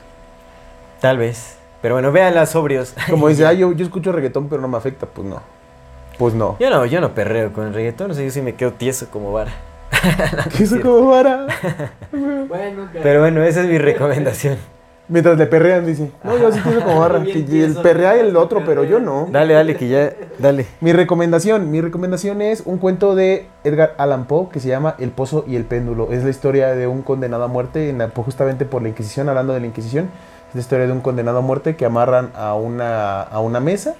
Está amarrado, despierta y hay un pinche cosa que estaba así voltando encima de su cabeza y que va bajando. El vato está a oscuras, solamente la, la siente y está bien interesante, está bien, bien chido. El Edgar Allan Poe seguramente también fue una invención de la CIA, según el Miles Matis, pero el cuento está... Pinche CIA, qué No, no, habla, habla de Edgar No Allan lo Poe, sé, güey, pero seguramente, güey. No puede ser que hable. Pero ese cuento, pinche silla, les quedó chulo, chulo, chulo. Yo lo tengo tatuado aquí, tengo mi Edgar Poe y la madre que trae aquí es un péndulo, Mm. por el pozo y el péndulo. Es que es una anécdota curiosa. Yo te digo que mi mamá me enseñó a leer cuando estaba bien morro, tenía como 5 años.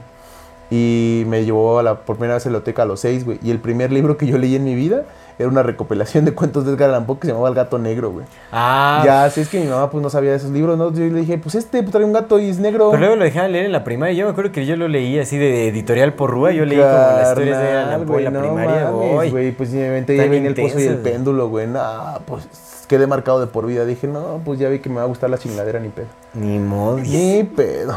Simón. Pues sí bueno. me gustó la chingadera. Damos por concluido este Damos. episodio.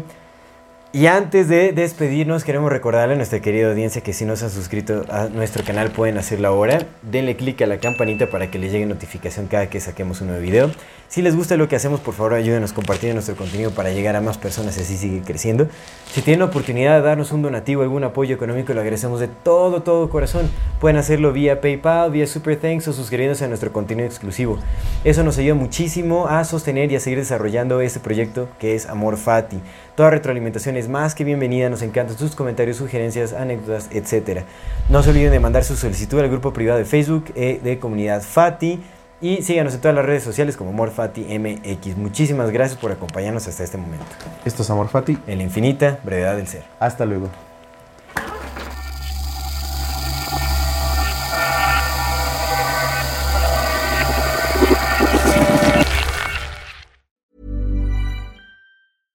Ever catch yourself eating the same flavorless dinner three days in a row? Dreaming of something better? Well, HelloFresh is your guilt free dream come true, baby. It's me, Gigi Palmer. Let's wake up those taste buds with hot, juicy pecan crusted chicken or garlic butter shrimp scampi. Mm. Hello Fresh. Stop dreaming of all the delicious possibilities and dig in at HelloFresh.com. Let's get this dinner party started.